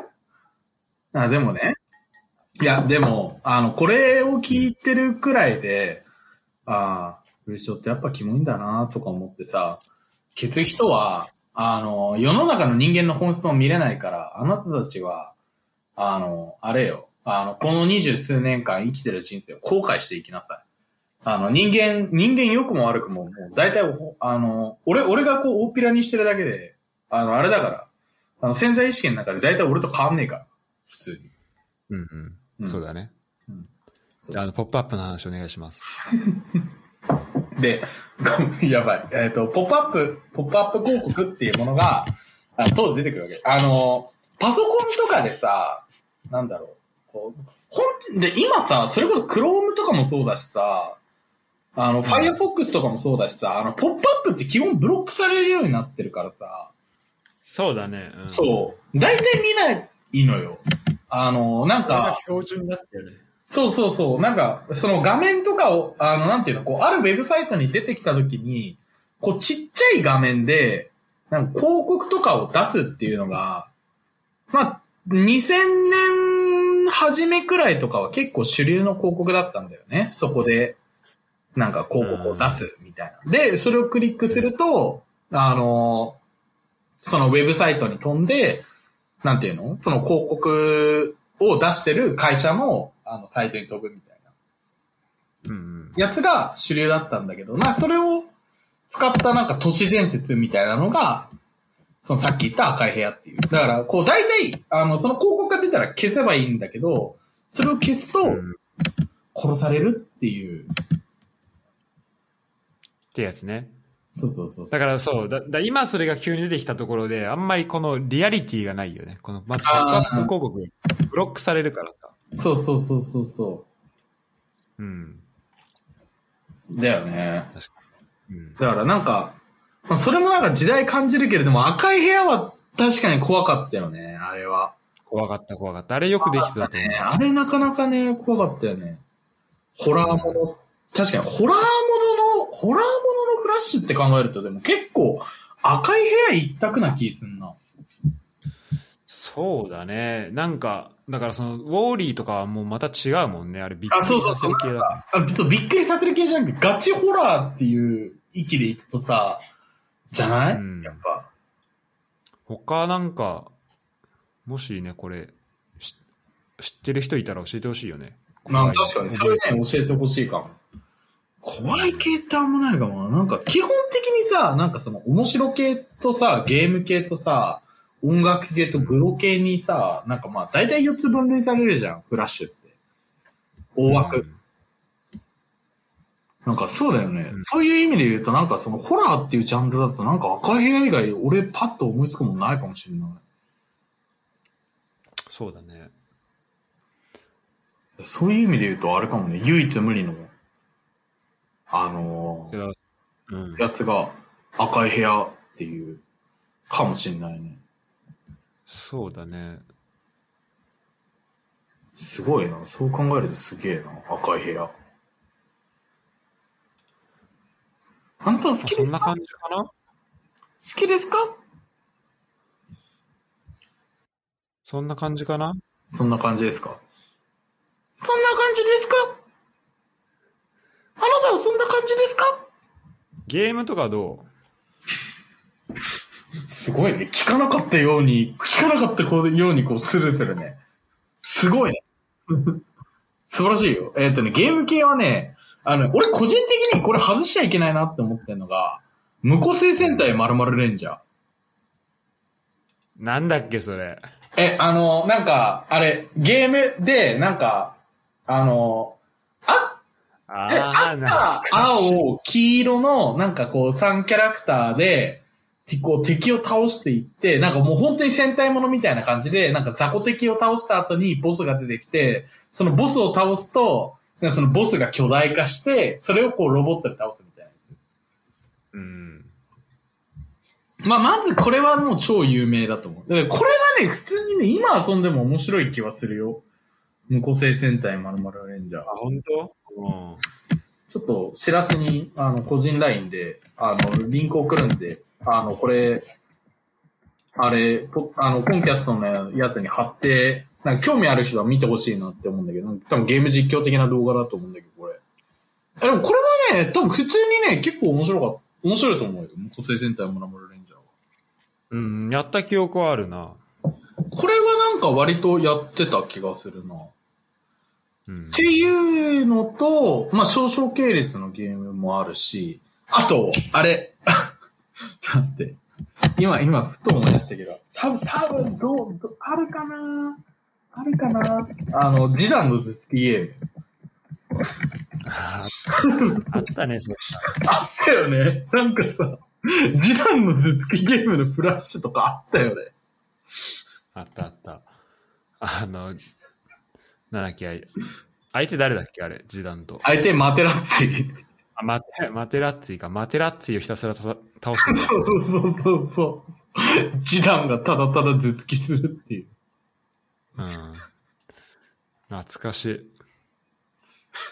い。でもさ、これさ、よく考えたけどさ、なんか、時代感じるよね。なんかこのゲームが流行ってた頃はフラッシュがすごい流行ってた時期ってことじゃん。うんうん。で、今も、今はさ、もうレアルの監督でさ、まあレジェンドみたいな監督になってるっていう時代背景考えるとさ、やっぱ、なんか年取ったよねっていうのをちょ、ちょっと感じるものあるよね。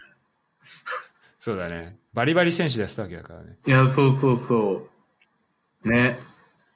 とか、あ、っていうのもあるし、いや、まあまあまあ、え、お、えー大御所、大御所今出す？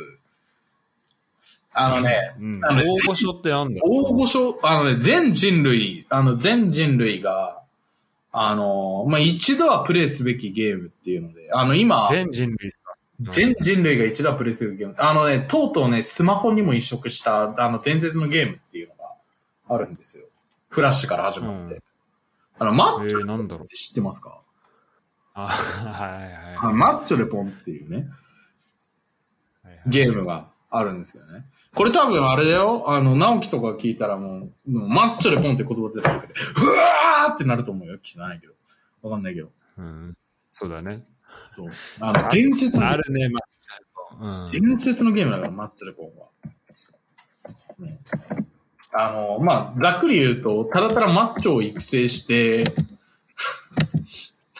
なんか10日間マッチョを育成して、そっからなんか全国マッチョ選手権とかいうのに、あの、ただただ挑むっていうだけのゲームなんだけど、あの、トレーニング風景が、とにかく死ぬほどシュールで、めちゃめちゃ面白いっていうので、なんどんなんだっけ？え？なんか、あのー、なんだっけ？えっと、なんか、あのー、多分物があると、なんかベンチプレスとか、そういうのちゃんとやるのよ。ベンチプレスとか。あとなんか、首に、く頭にあれ引っ提げて首のトレーニングやるとか。かそういうのあっ、たね。そうそうそう、やったりするんだけど、あの、ステロイドを飲むと、頭がハゲるとか。ああったあった。そう。めちゃめちゃマッチョなんだよね、それやるとね。そう。あと、えなんか、マッチョになりすぎる。多分、ステロイドを使いすぎるとっていうのはあるかもしれないけど、あの、朝起きるとヘが、ヘが出る効果音が出てくるとか。あ、それ関係してんだ。多分関係してる、あれは。へえ。とか、なんか、ちょ、ちょっと細かいところを地味に作ってきてんのがムカつく、あのゲームは。基本ただのクソクソゲーのはずなのに。なんか地味にちゃんとそれが今もスイッチになってんのすごくない？スイッチなんだよ、そう。スイッチでも出るし、あの、スマホでもできるからね。マッチョレポンは。ああ、そうなんだ。そう。iPhone でも Android でもできる。ウィショ好きだよね。いやー、お前、マッチョレポンはね、伝説のゲームよ。マッチョレポンはね、本当に伝説のゲームだ。しかもあれさ、ほんと鍛えたとこしかさ、大きくなんないからさ、マジいびつなやつでさ、めちゃめちゃ面白いよね。なんか、足一切鍛えないでさ、上半身鍛えるとさ、マジ上半身だけ化け物でさ、下半身マッチ棒みたいなさ、体ちゃんとできるしさ、ね。なんか腹筋だけ死ぬほど鍛えると腹筋だけめちゃめちゃ割れてるけどさ、胸と足がさ、マッチ棒みたいなさ、うん。なんか理解不能な体にちゃんとなるっていうのちょっと面白いよね。そうそう。いや、懐かしいな。いやまあ、ちょっとてかまあでも、これは最近もや、なんか、ね。まあ、まあ割とね、あの、や、最近でやった方だわ、これは。これまあ今でも、今でもできるゲームっていうのがちょっと面白いよね。うん、そうだね。確かに。当時、当時で遊べるゲームでもあるけど、まあ今でもできるゲームっていう意味では、マッチョレポンは、確かに面白いかもしれないな、とは思います。うんえ、なんか知らせ逆にさ、ある？なんかそういう、あのいや、俺、ゲーム？うん俺も、まあなんか、いくつか、なんか、くだらないので言うと、ゲームと言っていいかわかんないけど、ピンポンダッシュね。ー、あったわーあった、ピンポンダッシュゲーム。ひたすらピンポンダッシュひたする。すら、で最ひたすらね、やり続けるやつ。バレるとめちゃめちゃボコボコにされるってやつ。で、結構好きだったのは、えっとね、トントンレース知ってる？トントンレース？うん。あの豚を、豚を飼って、その豚をレースに出すね。ええー、知らない。これはね、これフラッシュじゃないんだよ、多分ね。あの、あ、そうなんだ。えっとね、JavaScript とかな、なんかその辺で、あの、作られてるやつで、なんか今見たら普通にコードとか落ちてたんだけど。でも、これもなんかよくできてて、すごい面白い。なんか豚を強調し、調教か、調教して、あの、まあ、軽、軽トン？競馬じゃなくてね、こう豚をレースに出していって、だからトントンレースなのね。そうそうそう。なるほどねっ。てやつなんだけど、うん、いや、これはね、お面白かったからよくやった。あとなんか、え C、CGI ゲームわかる？ー、あ、CGI ゲームあった。あ、懐かしいね。あのーなんかいい、なんかいい街っていうのがあって、あ、あった、いい街、いい街あった。いい街ってあったよね。あれって何？ゲームの名前なのかな？それとも、いい街は、あの、すあれ、CGI のスクリプトの名前だった気がする。あ、そうなんだ。あ、そう。だから、あの CGI を落とすと、あのあれがデフォルトなんかな？ー、え、多分あれが、あの、元々のその CGI があって、えっ、と、それを、あの、だしでも当時多分 CGI 使えるサーバーって相当珍しかったから、ただ、あの CGI を、あの、使えるサーバーに入れて、えっ、と、動かすと、一応なんかその、なんていうの、こう、い一般の人っていうか、なんか誰でも転用できるものにはなってる。なるほどね。てかさ、待って、今いい、いい街で検索したんだけどさ、まだあるうわ。ん。いい街。あ、マジで？いい街ある。ちょ、今、今幸せに LINE で送るけどさ、あ、本当だ。えすごくない？懐かしい。まだ354人いるよ。こう、すごだって、懐かしんでくれた人、LINE オープンチャットでご登録お待ちしてますって言ってるぜ。い。マジですごいね。すごいね。こういい街っていうの、なんていうの、なんか、ちょっとリンク貼っとくから気になる人は見といてほしいけど。な、なんだろう、なんかさ、あれだよね。あの、まあ、イメージさ、シムシティとかのなんか簡単版みたいな。そうだね。あの、シムシティっぽいんだけど、なんかそれぞれ、うん。なんか自分たちが街を作るっていうよりは、なんか、あ自分が街を作るっていうよりは、なんかそこに住民が何人かいて、うんで自分は自分の家家を作って、でその家に遊びに来た人のためになんかいろいろこうページを用意しておくみたいな。ああ、そうそうそうそうそう。でもなんか自分が持ってるお金、お金とかもあって、ね。うん。そういうお金をちょっと増やしていったりとか、もうなんかできるっていう。あ、あったね。いや、確かにいい街、いい街とか懐かしいね。これいいとこでしょこれ懐かしいよね。いや、これは確かに懐かしい。なめちゃめちゃなんか、いい、いい感じに懐かしいやつだね。うん、え、あとさ、なんか、あれあった、なんだっけ？あの、CGI ゲームで思い出したけどさ、なんかさ、自分でさ、なんか、野球のナインを作って育成するさ、CGI ゲームとかなかった？そんなあったっけ？なんかあった気がする。なんだっけ？栄冠ナインじゃない、じゃあ栄冠ナインが今のパワープロだ。なんだっけな？なんだっけな？ちょっと。あったあったあった。そういうゲーム、なんか CGI ゲームね、CGI とか、もうなんか、あ、激空激間空間パワフルリーグ。そう。これ、え激空間パワフルリーグあった？あった？あった？あ、こんなんもあったんだ。そう。これ何だ何これ？これは、なんかその、選手に、あの、パラ、な、もともと決まってる、こう、パラメーターを振って、で、えっと、なんていうの、その CGI の置いてあるサーバーで参加してる人たちで、こう、リーグ戦を戦っていくっていうゲームなんだけど、なんかこう、日程が決まってるのよ。例えばこう、14日間とか、はいはいはい。とかで決まってて、で、あの、なんかその間にこう怪我する選手とかもいるから、こう控えの選手とかをこううまく入れ替えながらみたいな、こうリアルタイムで進行していくみたいな。うんうんだからなんか、あれだよね、なんか、サカツクのリアルタイム反映版ゲームみたいな感じで思う思うと、イメージつきやすいかもしれない。イメージね。なるそう。ほど。だ1年間がリアルタイムの14日間で終わるサカツクみたいな。なるほどね。こう移籍で選手を取るみたいなのも確かあった。ほうほうほみたいなのとかが、多分 CGI だから、なんかいくつか、あの、その当時多分 CGI が置けるサーバーで、あの、運営してた個人サイトとかで、いくつかあって、う。うんうん。えっ、と、それを、まあ、使ってる人、なんかそれをやってる人たちが、まあ、いくつかいるみたいな感じよね。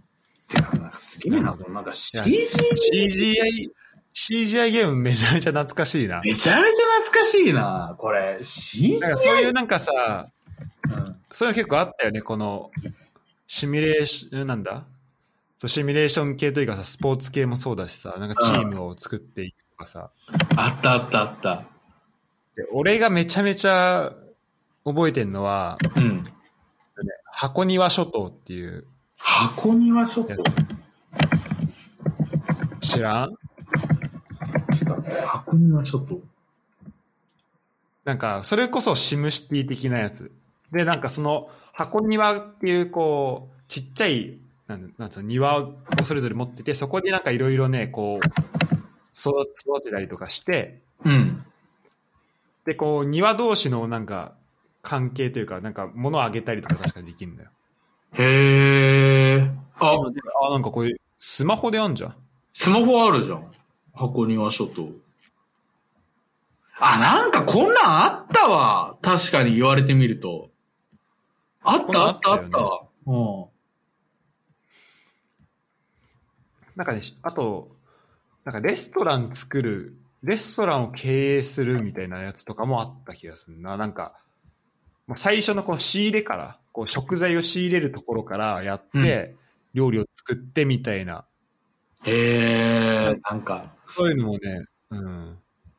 すごいね。え今、CGI ってさ、俺マジでさ、全く聞かなくなったけどさ、まだ、言語として現役なんだ、CGI って。全く聞かないけど。あね、なんか、普通に使われてるらしいよね。あ、本当に？なんか PHP とか、じゃな、え、CGI ってまだあるああ、てか、で存在はしてると思うよ。ただ、本当？全然どっなんか、なんか全然使われてるかどうか言うとあんまわかんないわ。で、俺はあんま全然聞いたことはないかな、だよね。最近は。だよね。なんか CGI ってなんかすごい、古い、それこそなんか昔のね、感じだよねあわかんないけど、わかんないけど、なんか今、裏側で実は使われてるとかだったらなんかすごい申し訳ないなっていう感じだけど。でもなんかね、なんかすごい懐かしい匂いのする言、言葉よね。CGI っていうこと。するよね。うん。多分今だったらまあ普通に、まあ、JavaScript とか Perl とかなんかその辺で、ウ組み上げる。ェブアプリ的な感じで、うん、作るんじゃないのかな。てか、ウェブアプリだったらもう普通に HTML5 で作れるよ、もう。こあ、ごめん、今ちょっと音途切れちゃった。れえ、いや、なんか、え、こういうのってもう HTML5 で作れる時代だよね、きっと。うん、そうだね。まあ、C、CGI で公開してっていうのもあんまないだろうな。しかもそこれ、このいい街とかも全然できそうだからね、それで。だよね。うん。いや、確かに、そういう。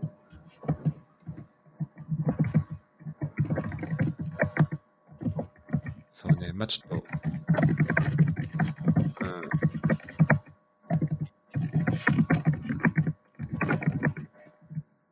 まあ、ゲーム、そうだね。CGI で言うと、感じかな。なるほどね。確かに。ゲームまあ確かにな。そういう感じになるよね、ゲーム。ゲームあとなんかサッカーゲームは結構や、やすかな、その、サッカーゲーム？あの、うん。あー、なんか普通クリに PK 戦みたいなやつとか。なんか、淡麗カップって知らない？淡麗カップうん。淡麗カップだっけな？なんか、普通に結構後ろから繋いでってゴール、なんかゴールまで、ゴール目指していくみたいな。へー。あ、それこそキリンが出してたやつだ、これ。あ、そうなんだ。うん。あ、それで思い出した。俺も一個、そういやフラッシュゲームであったわ。そういうゲーム。プーさんのホームランコンテストって知らない？てか、なんならそれね、こないだ、あの、なんつうんだっけ？えーっと、あの、ハイスコア競うやつ、なんつうんだっけ？え、RTA? あ、じゃあ RTA じゃない ?RTA 見たわ。RTA。ああれ、最速競うやつでしょ？てか、なんか、あのプーさんの、プーさんのホームランコンテストってなんか、あれなんだよね。なんか、コアファンみたいな人が、なぜかいるゲームなんだよね。あのフラッシュゲーム。そうそうそうそう。いや、なんかめっちゃ懐かしいなと思ってさ、そう、きたんだけど、あれ、クソ難易度高いね。ていうか、なんか、最後の方とかだってもう、何これって感じの球投げるもんね。そう、ティガーがなんか消える球投げてきたり、なんか。ねあ。の、た、なんか縦に揺れる球とかさ、そう、なんかさ、あの、ドラベース。ドラベースでできドラベースのホワイトボールみたいな感じの球、結構普通に投げたりする。そうそうそう。マジ謎だったわ、あれ。あれ、あれは結構名作かも。難易うん難易度がクソ高い。で、今でも遊ばれてるっていうね、今でも遊ばれてるけど。え、でももう、あれも、も、あれだよね、その、フラッシュがなくなっちゃったから多分、もう遊べない系のゲームだよ。R、わざわざ RTA になったにもかかわらず、今遊べないっていう、ちょっと悲しみのゲームだけど。ああ、そっか。もうないんかな。本当だ。多分ないでしょ。懐かしい。いや、ヤフー、ヤフーキッズね。ヤフーキッズ。ヤフーキッズ。懐かしいね、ヤフーキッズですよ。ヤフーキッズですよ。わかります？昔よ、本当に。懐かしいよ、ヤフー。あと俺あの、なんかパッドゴルフの、パターゴルフのゲームめっちゃやってたわ。なんか、パターゴルフのゲーム？うん、なんかね、なんつうの？このぶ、なんか普通のまあパターゴルフっていうよりは、なんか例えば机の上みたいな感じになってて、机の上が舞台で、その机の上にある、こうどっかの地点からどっかの地点、あどっかの地点からスタートして、その、キーボードとか、あの、このノートとかをこう避けながら、こう、あ穴を狙っていく、最後ゴールを。えー、うん。それ結構やってた、パター、パターゴルフの。パターゴルフのゲーム？か。あ、俺やったことないかもしれない、それ。なんて名前？俺は結構、覚えてる？いや、そう、なんかそれ結構、あの、外国のサイトだったんだよね。俺がやってたのは。なんてやつだろうな。だちょっと今パッと調べて出てくるかわかんないけど。E ギャップ N。わかんない。あ、それで思い出した。俺、俺も、なんか一個ね、結構やってた、パターゴルフじゃないゲームがあるんだけど、なんか人間対戦ができる、なんか矢のゲーム。知らせやったことないなんかさこう矢を打って棒人間にな、こう当てるゲーム。あったあった。あれとかやったよね。もはやもう、思い出すこともで、思い出すことしかできないから。もいうや、そうそうそう。思い出す。あれ、あれっていうことしかできないけど。いや、でもなんか、そ、そんなゲーム、なんかあったなっていう。いや、俺もそれこそ思い出すことしかできないけど、なんかあったなっていうか。あったあった。やばいな。あ、あ、あるわ。えっと、ボウマンね。あ、そうそうそう、それそれそれそれ。ボーマン、ボーマン。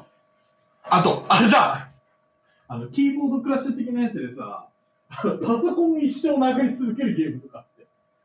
あ、パソコン壊すゲームあったな。あったよね。なんか、が見れないとか言って、あの、ぶち壊す系のゲーム。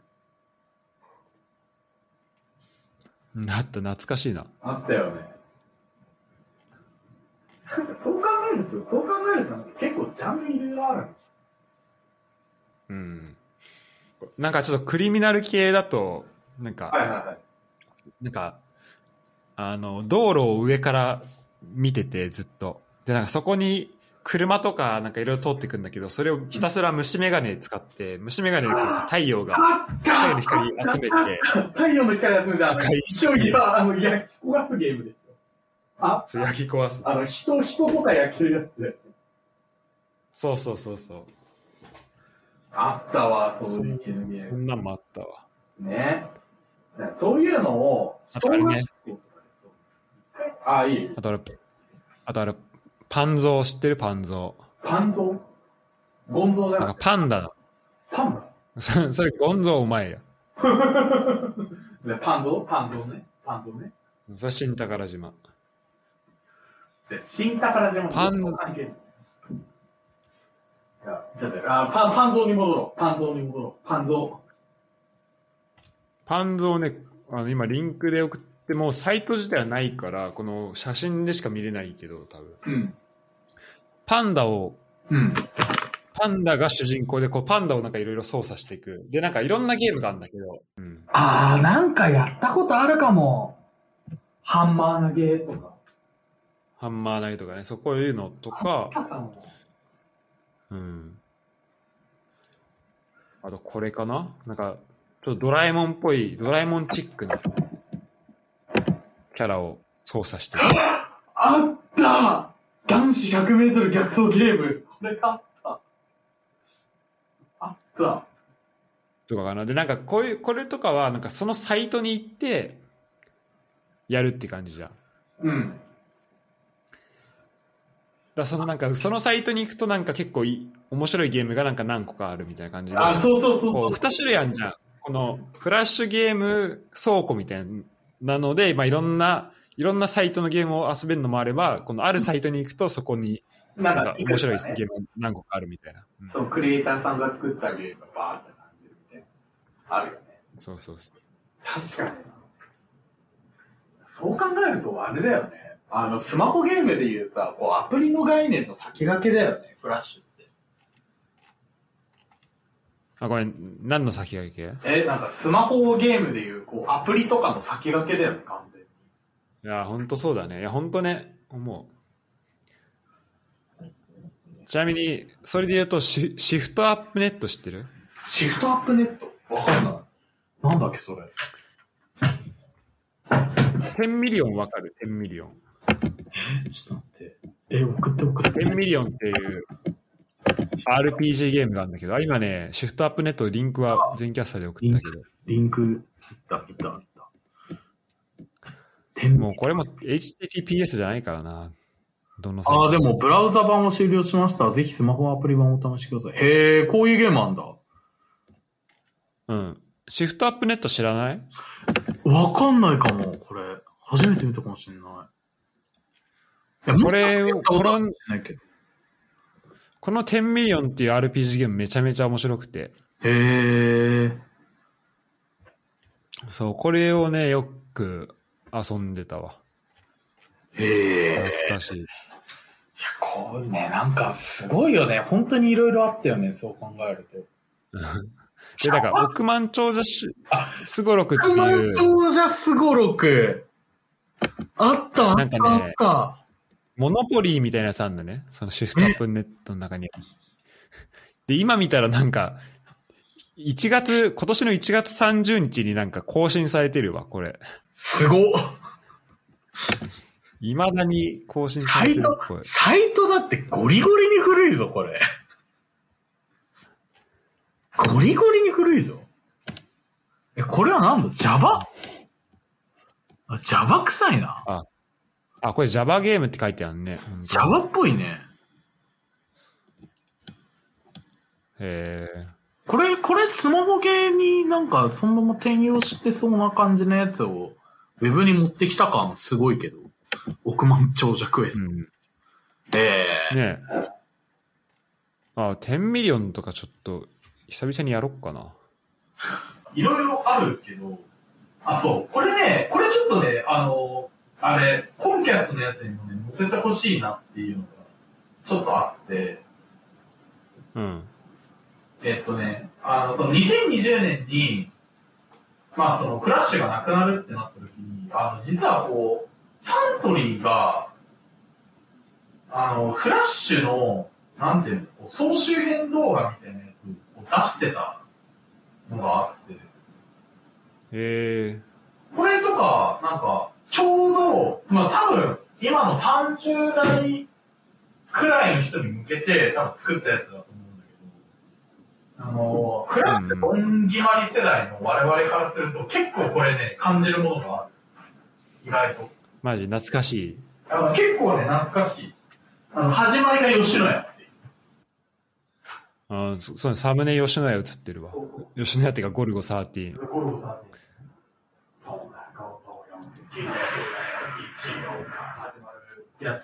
あの、いや、あの、こういうのとかなんか感じると、なんていうのこう、フラッシュってなんか、俺らの内輪でたるたる盛り上がってたんじゃなくって、なんか、結構この世代の人たちが共通して盛り上がってた、なんか、ある意味で言うと、こう、ネット創世記的な感じのノリがさ、やっぱあるやつなんだなっていうのをこう感じるよね。そうだね。そう。とか、っていうのを考えるとやっぱね、歴史感じるよね。すごく。うん。やっぱ、もうだから、ね、話してるけどね、特にこれを遊ぶことができないっていうのはまあちょっと。いやそうそうなんだよ。なんか、ね。悲しいよね。まあ、この、これを聞きながら、あの、今聞いてる10代の、あの、クソガキどもは、あの、こういう時代もあったんだっていうふうに思っていただければいいんですけど。完全な、ただの、フラッシュゲーム老人会だったけどね。間違いない。間違いない。これ、こうないこういうのね、こういうのを多分続けていくと、あの、世の中で老害って言われる人間が完成しちゃうんだろうね。はい聞いてるまあでかもこんなのあったん、あったんだなっていうのはね、知あそうってくれれば。まあ、知ってくれれば嬉しいけど、でもあれだよ、こういうの強要すると老害なんだよ。おい、聞いてるか？お前ら。うん。あの、同世代のね、人たちね。あの、こういうの強要すると、お前ら老害って言われるんだぞ。わかってるかだお前らもちゃんと、あれだよ。あの、夜遊びとかも聞かないで、ダメだよ。うっせえ、うっせえとか言ってるけど、言ってなきゃダメだよ。わかってる？って話ですよ。ね？ああ、ダメだね。ちなみにさ、はい。はーい。あの、フラッシュゲームじゃないんだけど、てかまあブラウザゲームなんだけどさ、うん。QWOP ってゲーム覚えてる？QWOP? ちょっと待って、検索して。QWOP? うん、それは QWOP の 4, 4つのキーボードで陸上選手を100メーター走らせるっていうあったあったあっためちゃめちゃ懐かしい、これ。でこれちちなみにまだできるらしいんだけど、マジ？うんマジ？これめちゃめちゃ懐かしいじゃん。で、これどれだけ速く100メーター走れるかっていうゲームなんだけど、ね。まずね、あの、クリアが難しい。そうだよね。これさ、そもそもさ、前に進めるのが死ぬほど難しかったよね、これ。そうそう。まず、あの、これなんか、あの、太ももと、あと、ふくらはぎをこう、うお上下しながら進んでいくんだけど、うん。まずこれを、これをね、いい感じで太ももを上げて、ふくらはぎを前にしてみたいなのを、うんこう、うまい感じでできないと、そもそも一歩も前に進まない。そうそうそう。なんかもう、全部ね、あの、体が後ろにこう行っちゃうんだよね、このゲーム。そうそう。で、こけてゲームオーバーって結構ね。あるよね。で、これもあ RTA で YouTube で俺はうん。見たわ。あこんなにうまく走れんだなと思って。うん。うん。やっぱまあ、すごい人はすごいなと思ったけど。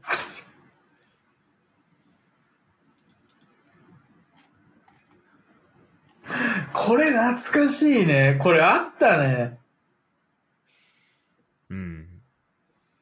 いや、確かに、これ、これ死ぬほど難しかった記憶ある。なんかもう全然前進まねえじゃん、みたいな。あった、あった、あった。永遠と、なんか、ストレスどんどん溜まっていくみたいな。そうそうそうそうそうそうそう。あの、なんか、あれだよね。な、なんていうの？多分これ、極めたらすごいなんか、とんでもない世界に行けるんだろうけど、あの、普通の人からすると、こう、ただのクソゲーでしかないっていう。いや、そうそう、マジクソゲー。あむずすぎる。だね、このゲーム。いや、懐かしいわ。あったあった、こういうゲーム。ね、なんかそう考えると、すごいね、年取ったね。なんか、こういう昔の振り返りをしてしまうとそうですね。ですね。年を取ってしまいましたね。どうなんだろうでもさ、このさ、Q、それこそさ、QWOP とかさ、世界的に流行ったのかないやーどうだろう。でもこれやっぱ話題なんじゃない？ルーミーに聞いてみた。アホだもん。ルーミーに聞いてみたら、これやったことあるっつってああ。ルーミーはね、ハリーポッターも見たことない人がひ一人いたりするから、マジ？え、ザーボン知らない？あれが、ザーボン知らないザ。ーボン知らないの？それ人生の9割損してるよ。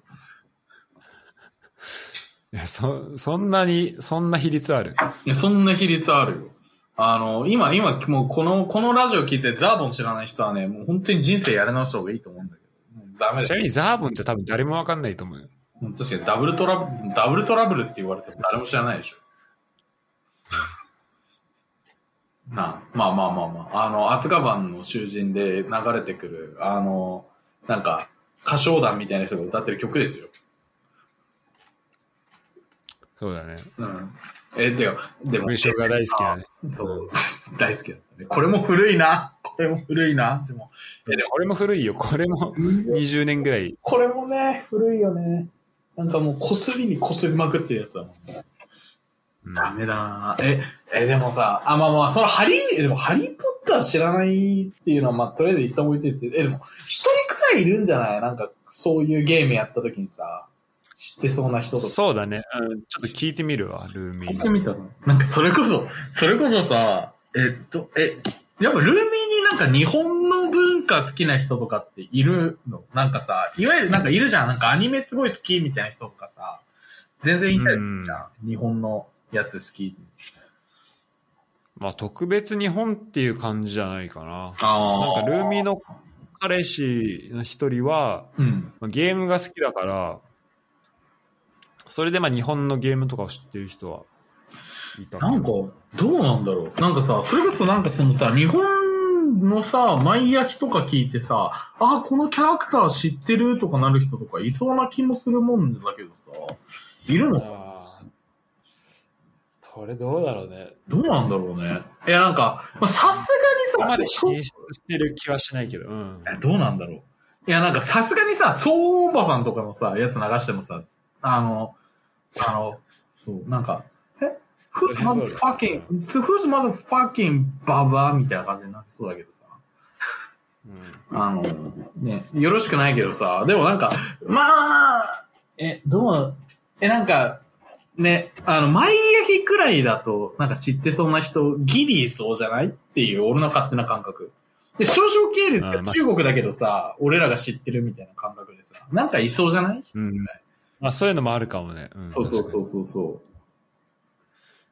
ただなんか、そう、だ一人はハリー・ポッターを知らない人で、で、もう一人はなんか、子供の時にゲームとか、そういうのをめちゃめちゃ禁じられてたっていう人だう。から、ああ、はいはいはい。もう一人なんかブラジル人の人がいて、その人は結構いけるかもしれない。ああ、なるほどね。うん、聞いてみるわ。なんか面白そうだね。ゲームってどうなんだろう？え、幼い頃さ、え、これ純粋な興味でさ、この話題から全くずれるんだけ？ど、聞いていい？うん。え、昔から、そのなんかゲームをすごい禁じられまし、禁じられてましたっていう人のさ、今の趣味ってどんな感じなの？えー、そうね、まあでも普通じゃないか。なんかネットフリックス見たりとか、あと、趣味何やってんだろう？まあなんか、クッキング、ケーキ作ったりとか、あ、そうなんだ。あいや、なんかさ、あとなんそういう人ってさ、なんかすごいさ、そのなんか、あのー幼い頃の反動でさ、めちゃめちゃ、なんていうのあの、ゲームめっちゃ好きになるみたいな人が多いのかなってさ。いや、勝手に思ってたけどさ、確かにそうそうそう。確かに確かに。うん、あるかもね、それも。って思ってたから、ちょっと意外だったんだけど、あ、そういうもんなのかね。まあいろんなパターンあるんじゃないかな。なんかそれでさ、例えば、うーん、対戦ゲームとかをやろうってなったらさ、例えばスマブラ今から始めますってなったらもうなんか、100%負けんじゃん。うん。だから、こう、だ全く経験のない状態で始めるのがまあ難しいゲームってあるけど、なんかその、一人で例えば遊んだりするのが好きだったら、その一人でできるゲームからこう、始めてったりとかうん。はできると思うんだけど、うん。なんか、多分その人は結構その、誰かと遊んだりするっていうのを結構そっちの方が好きだったりするから、それだとこう、今からできるゲームってのがあんまりないらしいんだよね。だからその子も、あ、なるほどね。あの、マリオカートはやるけど、マリオカートはめっちゃ好きって言ってたけど、それ以外はなんか、あまりこうゲームのやり方がわからないとは言ってた。あー、なるほどね。うん。あー、じゃだからまあ、あ、単純になんかそのゲームをどう楽しめばいいのかみたいなことがわからないから、だからなんかその反動でゲームをやるって言われてもなんかあんまりイメージが湧かないわけうん、まあそういう人もいると思うけどね。でもと。まあ。うん。だあとまあそもそもそんなにゲームに興味ないというか、そこまで面白いっていうふうに、まあ、思う機会があんまないとかも、まあ、あるんじゃないかな。まあ、確かに、そういうのもありそうやね。なるほどうね。ん。なるほどね。確かに、そういうのありそうやな。なんかそういう、そういう、いいな、なんかそういう環境いいな、しらすの。なんかその世界中の人に、引っ越しおばさん聞かせられるみたいな環境とか。いいよな。世界中のごしょばさん聞かせたいと思わんけど。いやいや、世界中の人に。いや、だって、俺の、俺のなんかわけのわかんない動画見せるよりはいいでしょ。何あえあ、サスケ俺のサスケとかさ、なんかさ、裏メルトダウンね。ブラーメルトダウンとかさ、見せるよりはさ、マシでしょ。引っ越しおばさん見せる。引っ越しおばさんとか接点 T とか見せる方がさ、マシでしょい。や、誰がわかんねえ、接点って言います ただの、ただのなんか、授業してるおじさんにしか見えないでしょ、そんな。絶対お前のやつの方が、まだわかるわ。いや、普通に上下の動画ね、人気高いよ。人気高いの？ワールドワイド？だってまず、だってまず、お、え、友達で忍者ウォリアーズ出てる人いんの？ってなるし。っか。忍者ウォリアー。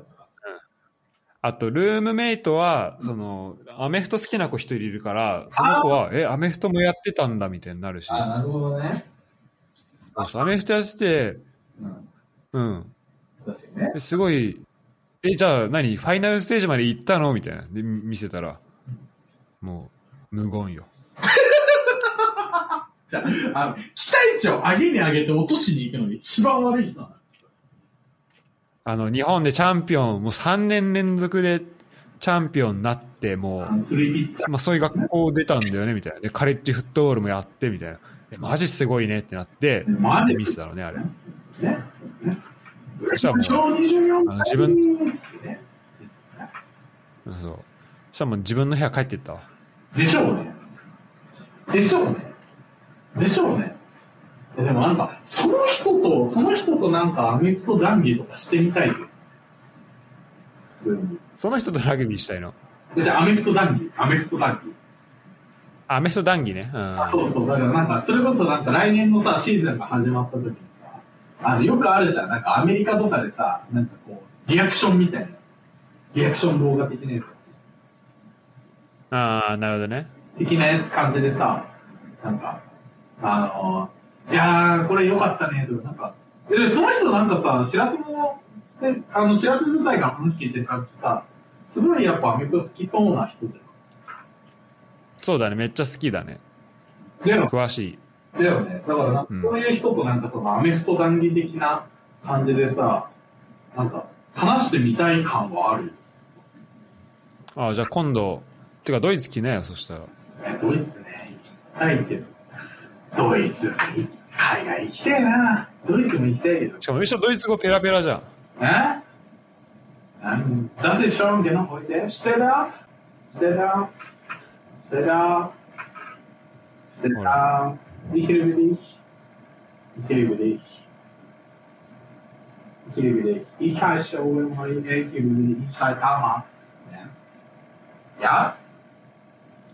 うん。ドイツ語喋れるよ。ねこの世で一番無駄な特技、ドイツ語喋れる。でも、え、でもなんか、うん、それ、それ置いといて、でもなんかやっぱね、話してみたい。あの、ちなみに多分アメフト関連のドイツ語とか全然わかんない。何？アメフト関連ドイツ語？ドイツ語とか全然わかんない。まあ、分かったらすごいわ。いや、でも、でも、でもなんか、でもなんかそういう、あれかもね。談義的な、国際交流的なの面白いかもしうんうん。そうだね。いや、そう、だからこの人もね、まあ、いつか出てもらえたらなと思ってるけどれ。ない。いやー、そうよ。なんかこう、人を広げましょうよ。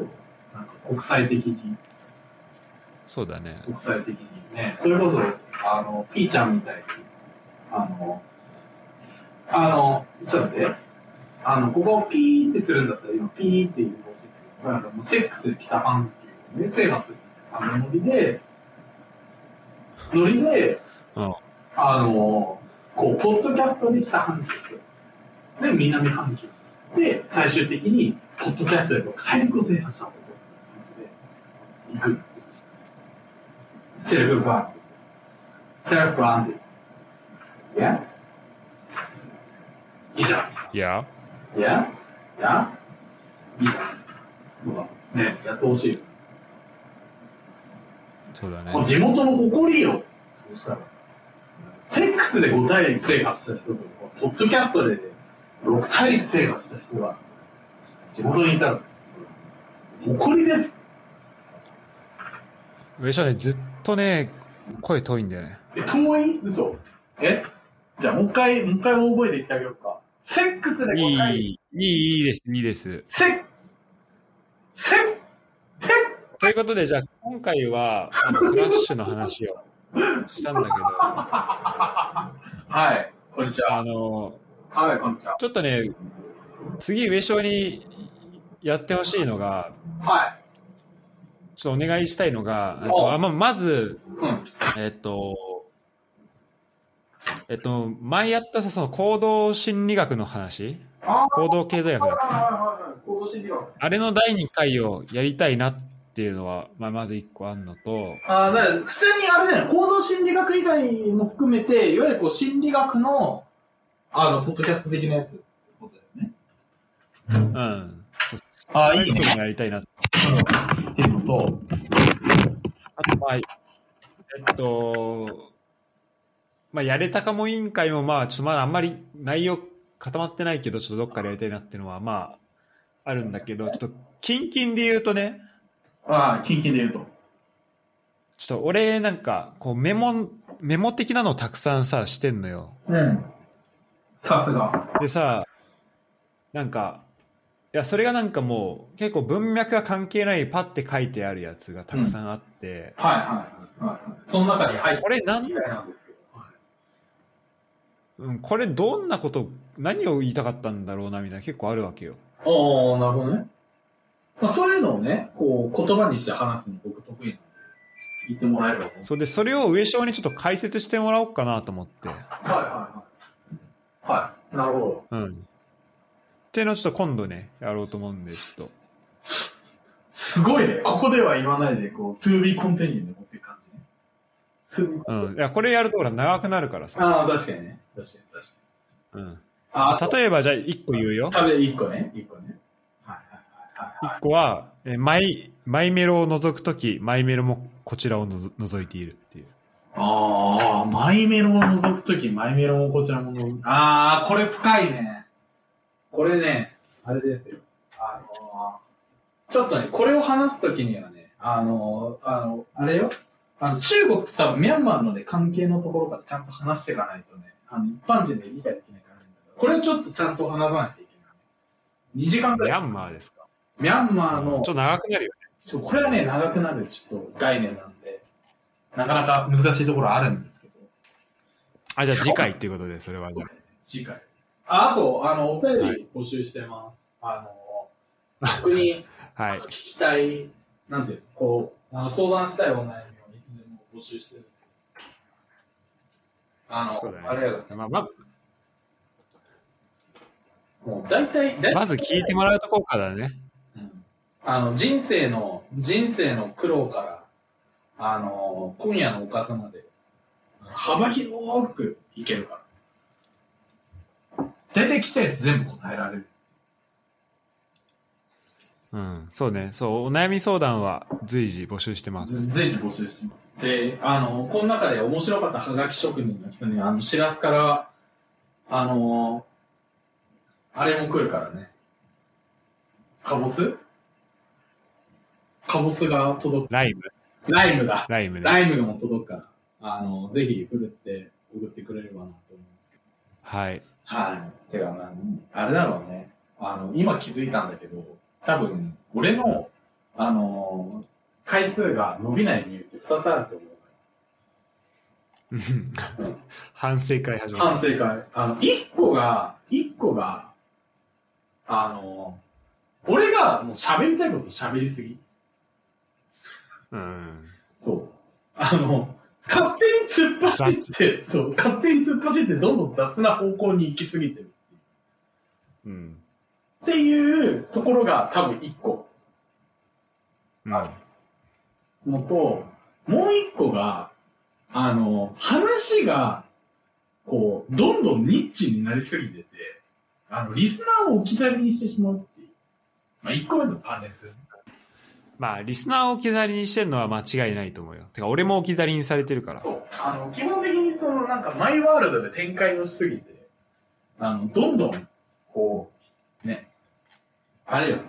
あの、なんかもう、あの、野球で言うと、なんかもう、あの、ドラ6の選手の、あの、な何年そういうとこ、そういうとこ。そう何年後に、あの、こいつが一軍に上がってくるかみたいな、もうなんか、あの世の中で、世の中で1000人くらいしか興味ないみたいな、こう、ニッチな話題とかになんかもう、どんどん突っ込んでいっちゃうから。それがダメなんだ。そうそういうとこ、そういうそうそう。とこ。うん。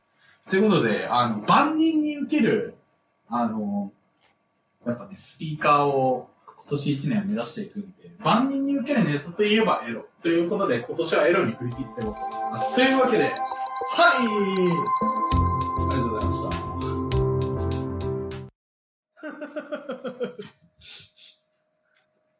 いや、これね、見れば、見れば見るほどね、あれよ、あの、ネットの創世期にね、生まれてきてしまった悲しみを感じるよ。うん。あのね、やっぱね、あの、人生、このタイミングで生まれてよくなかったなって思うことは二つあって、一個は、このフラッシュの創世期にパソコンが家にあってしまったこと。ね、うん。もう一個が、あの、ボボボーボボーボボが、前世紀の時に、あの、物心がついてしまったこと。まあね、これでしかね。これでしかない。うん。人生を狂わし人そう。まあ人生にとっては無駄だからね。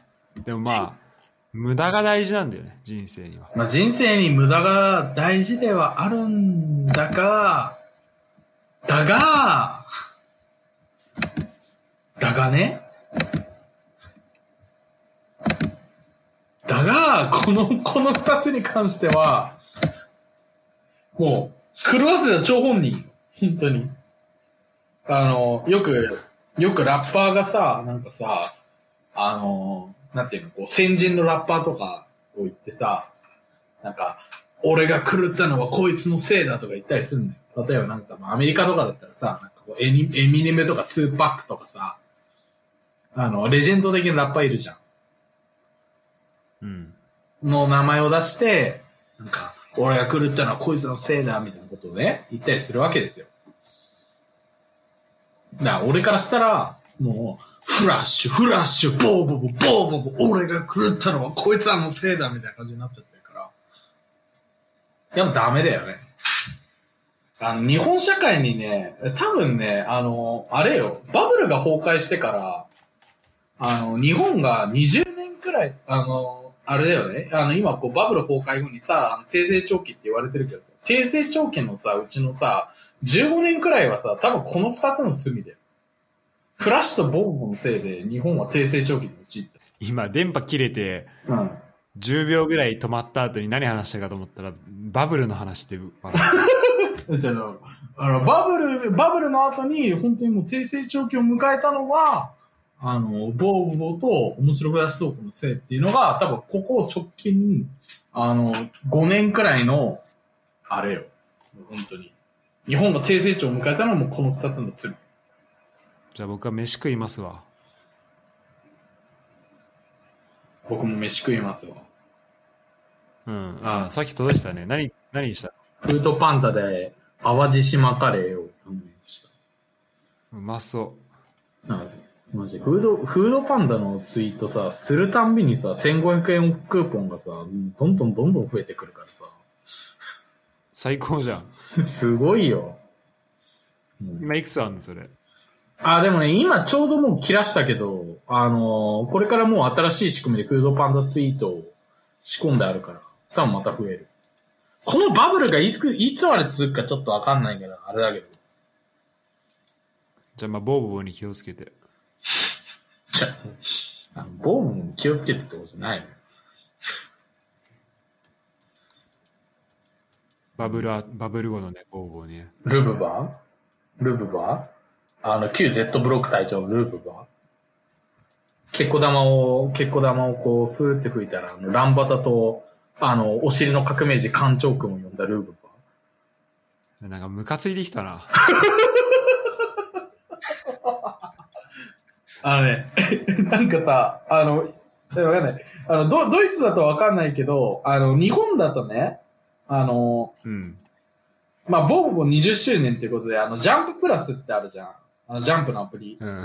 あれで、うんあの、ボーボボの、あの、全巻無料キャンペーンっていうのやってたんですよ。あ、そうなの？そう、やってたんですよ。で、久しぶりにこう全巻ね、読んだのね。うん。で、まあまあ、ボーボってこう、いろいろ面白いシーンがあるじゃん、やっぱ。まあ、あの、あるある。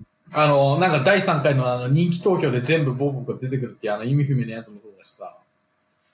うんあのーとかもそうだし、あの、天皇助とかさ、あのーまあ、なんか、魚雷ガールとかさ、あのそういうキャラ的なところもそうだけどさ、あのね、やっぱね、あのね、俺の中でね、V2 がね、この2つなの今送ったんだけど、あの、1個が、やっぱ、お尻の革命児艦長くん。うん館長がね艦長くん、艦長くんの、艦長くんマジで好きなの。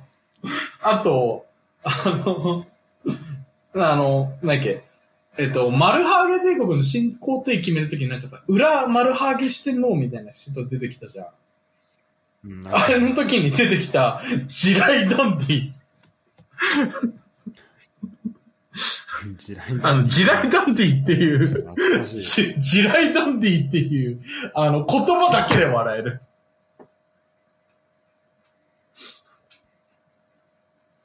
天才じゃない地雷ダンディって何っていう。しかも魚雷ガールに殺されてるから。そう、そう。でも、この地雷ダンディさ、なんかさ、作者がさ、好きになったのか知らないけどさ、一番最後にさ、あの、ビビビビビビビを倒す時のさ、最終必殺技みたいなところでも地雷ダンディ出てくって。ああ、そうなんだっけ。そう。なんか、地雷ダンディが、あの、ボーボボが一回死ぬんだけど、その後にボーボを助けるのが、なぜか地雷ダンディっていう。え この、この漫画はね、あの、この、この年になって読んだら、なんか感覚違うのかもしれないなって思ったんだよ。例えばさ、なんだろう、あのーなんか昔の不良漫画とか、なんか GTO 的な漫画とか読んだ時さ、なんか昔だったらさ、なんかこう、なんていうの？あの、なんか世の中の不条理に対して、なんかすごい突っ込んでいく鬼塚先生かっけーみたいな、こう、こういう感覚をさ、持ってた漫画かもしれないけどさ、今読んだりするとさ、まあなんかこう、間違ってることに対して、こう、ちゃんと間違ってるって言えてるっていうのがすごいんだな、みたいな。なんかちょっと違う感覚を持ったわけじゃん。まあなんか中身、大して変わんないかもしれないけど、ちょっと感じることが変わったりすることがあるじゃん。やっぱ。どういう漫画とか、うんあのー読んでたりしても、なんかちょっとあったりするじゃん。この、あの、ボーボーに関してで言うと、どんなに年を取っても、意味不明の5文字で全部片付くっていうのは、すごいよ。天才よ。うん。好きだね、やっぱ。いろいろ、いろいろだ。いや、やっぱね、だそれは、あの、人生で影響を与えた、ね、あの、打線の一番張ってる漫画ですか入るぐらいだもんね。うん。ら。もう入ってるね。私の中では。おお。まあ、それは置いといて。OK じゃあ、また、またお願いします。飯食うわ。はい。はい。俺も飯食うわ。では、サンキュー。また。はい。うい。じゃあねじゃあねー。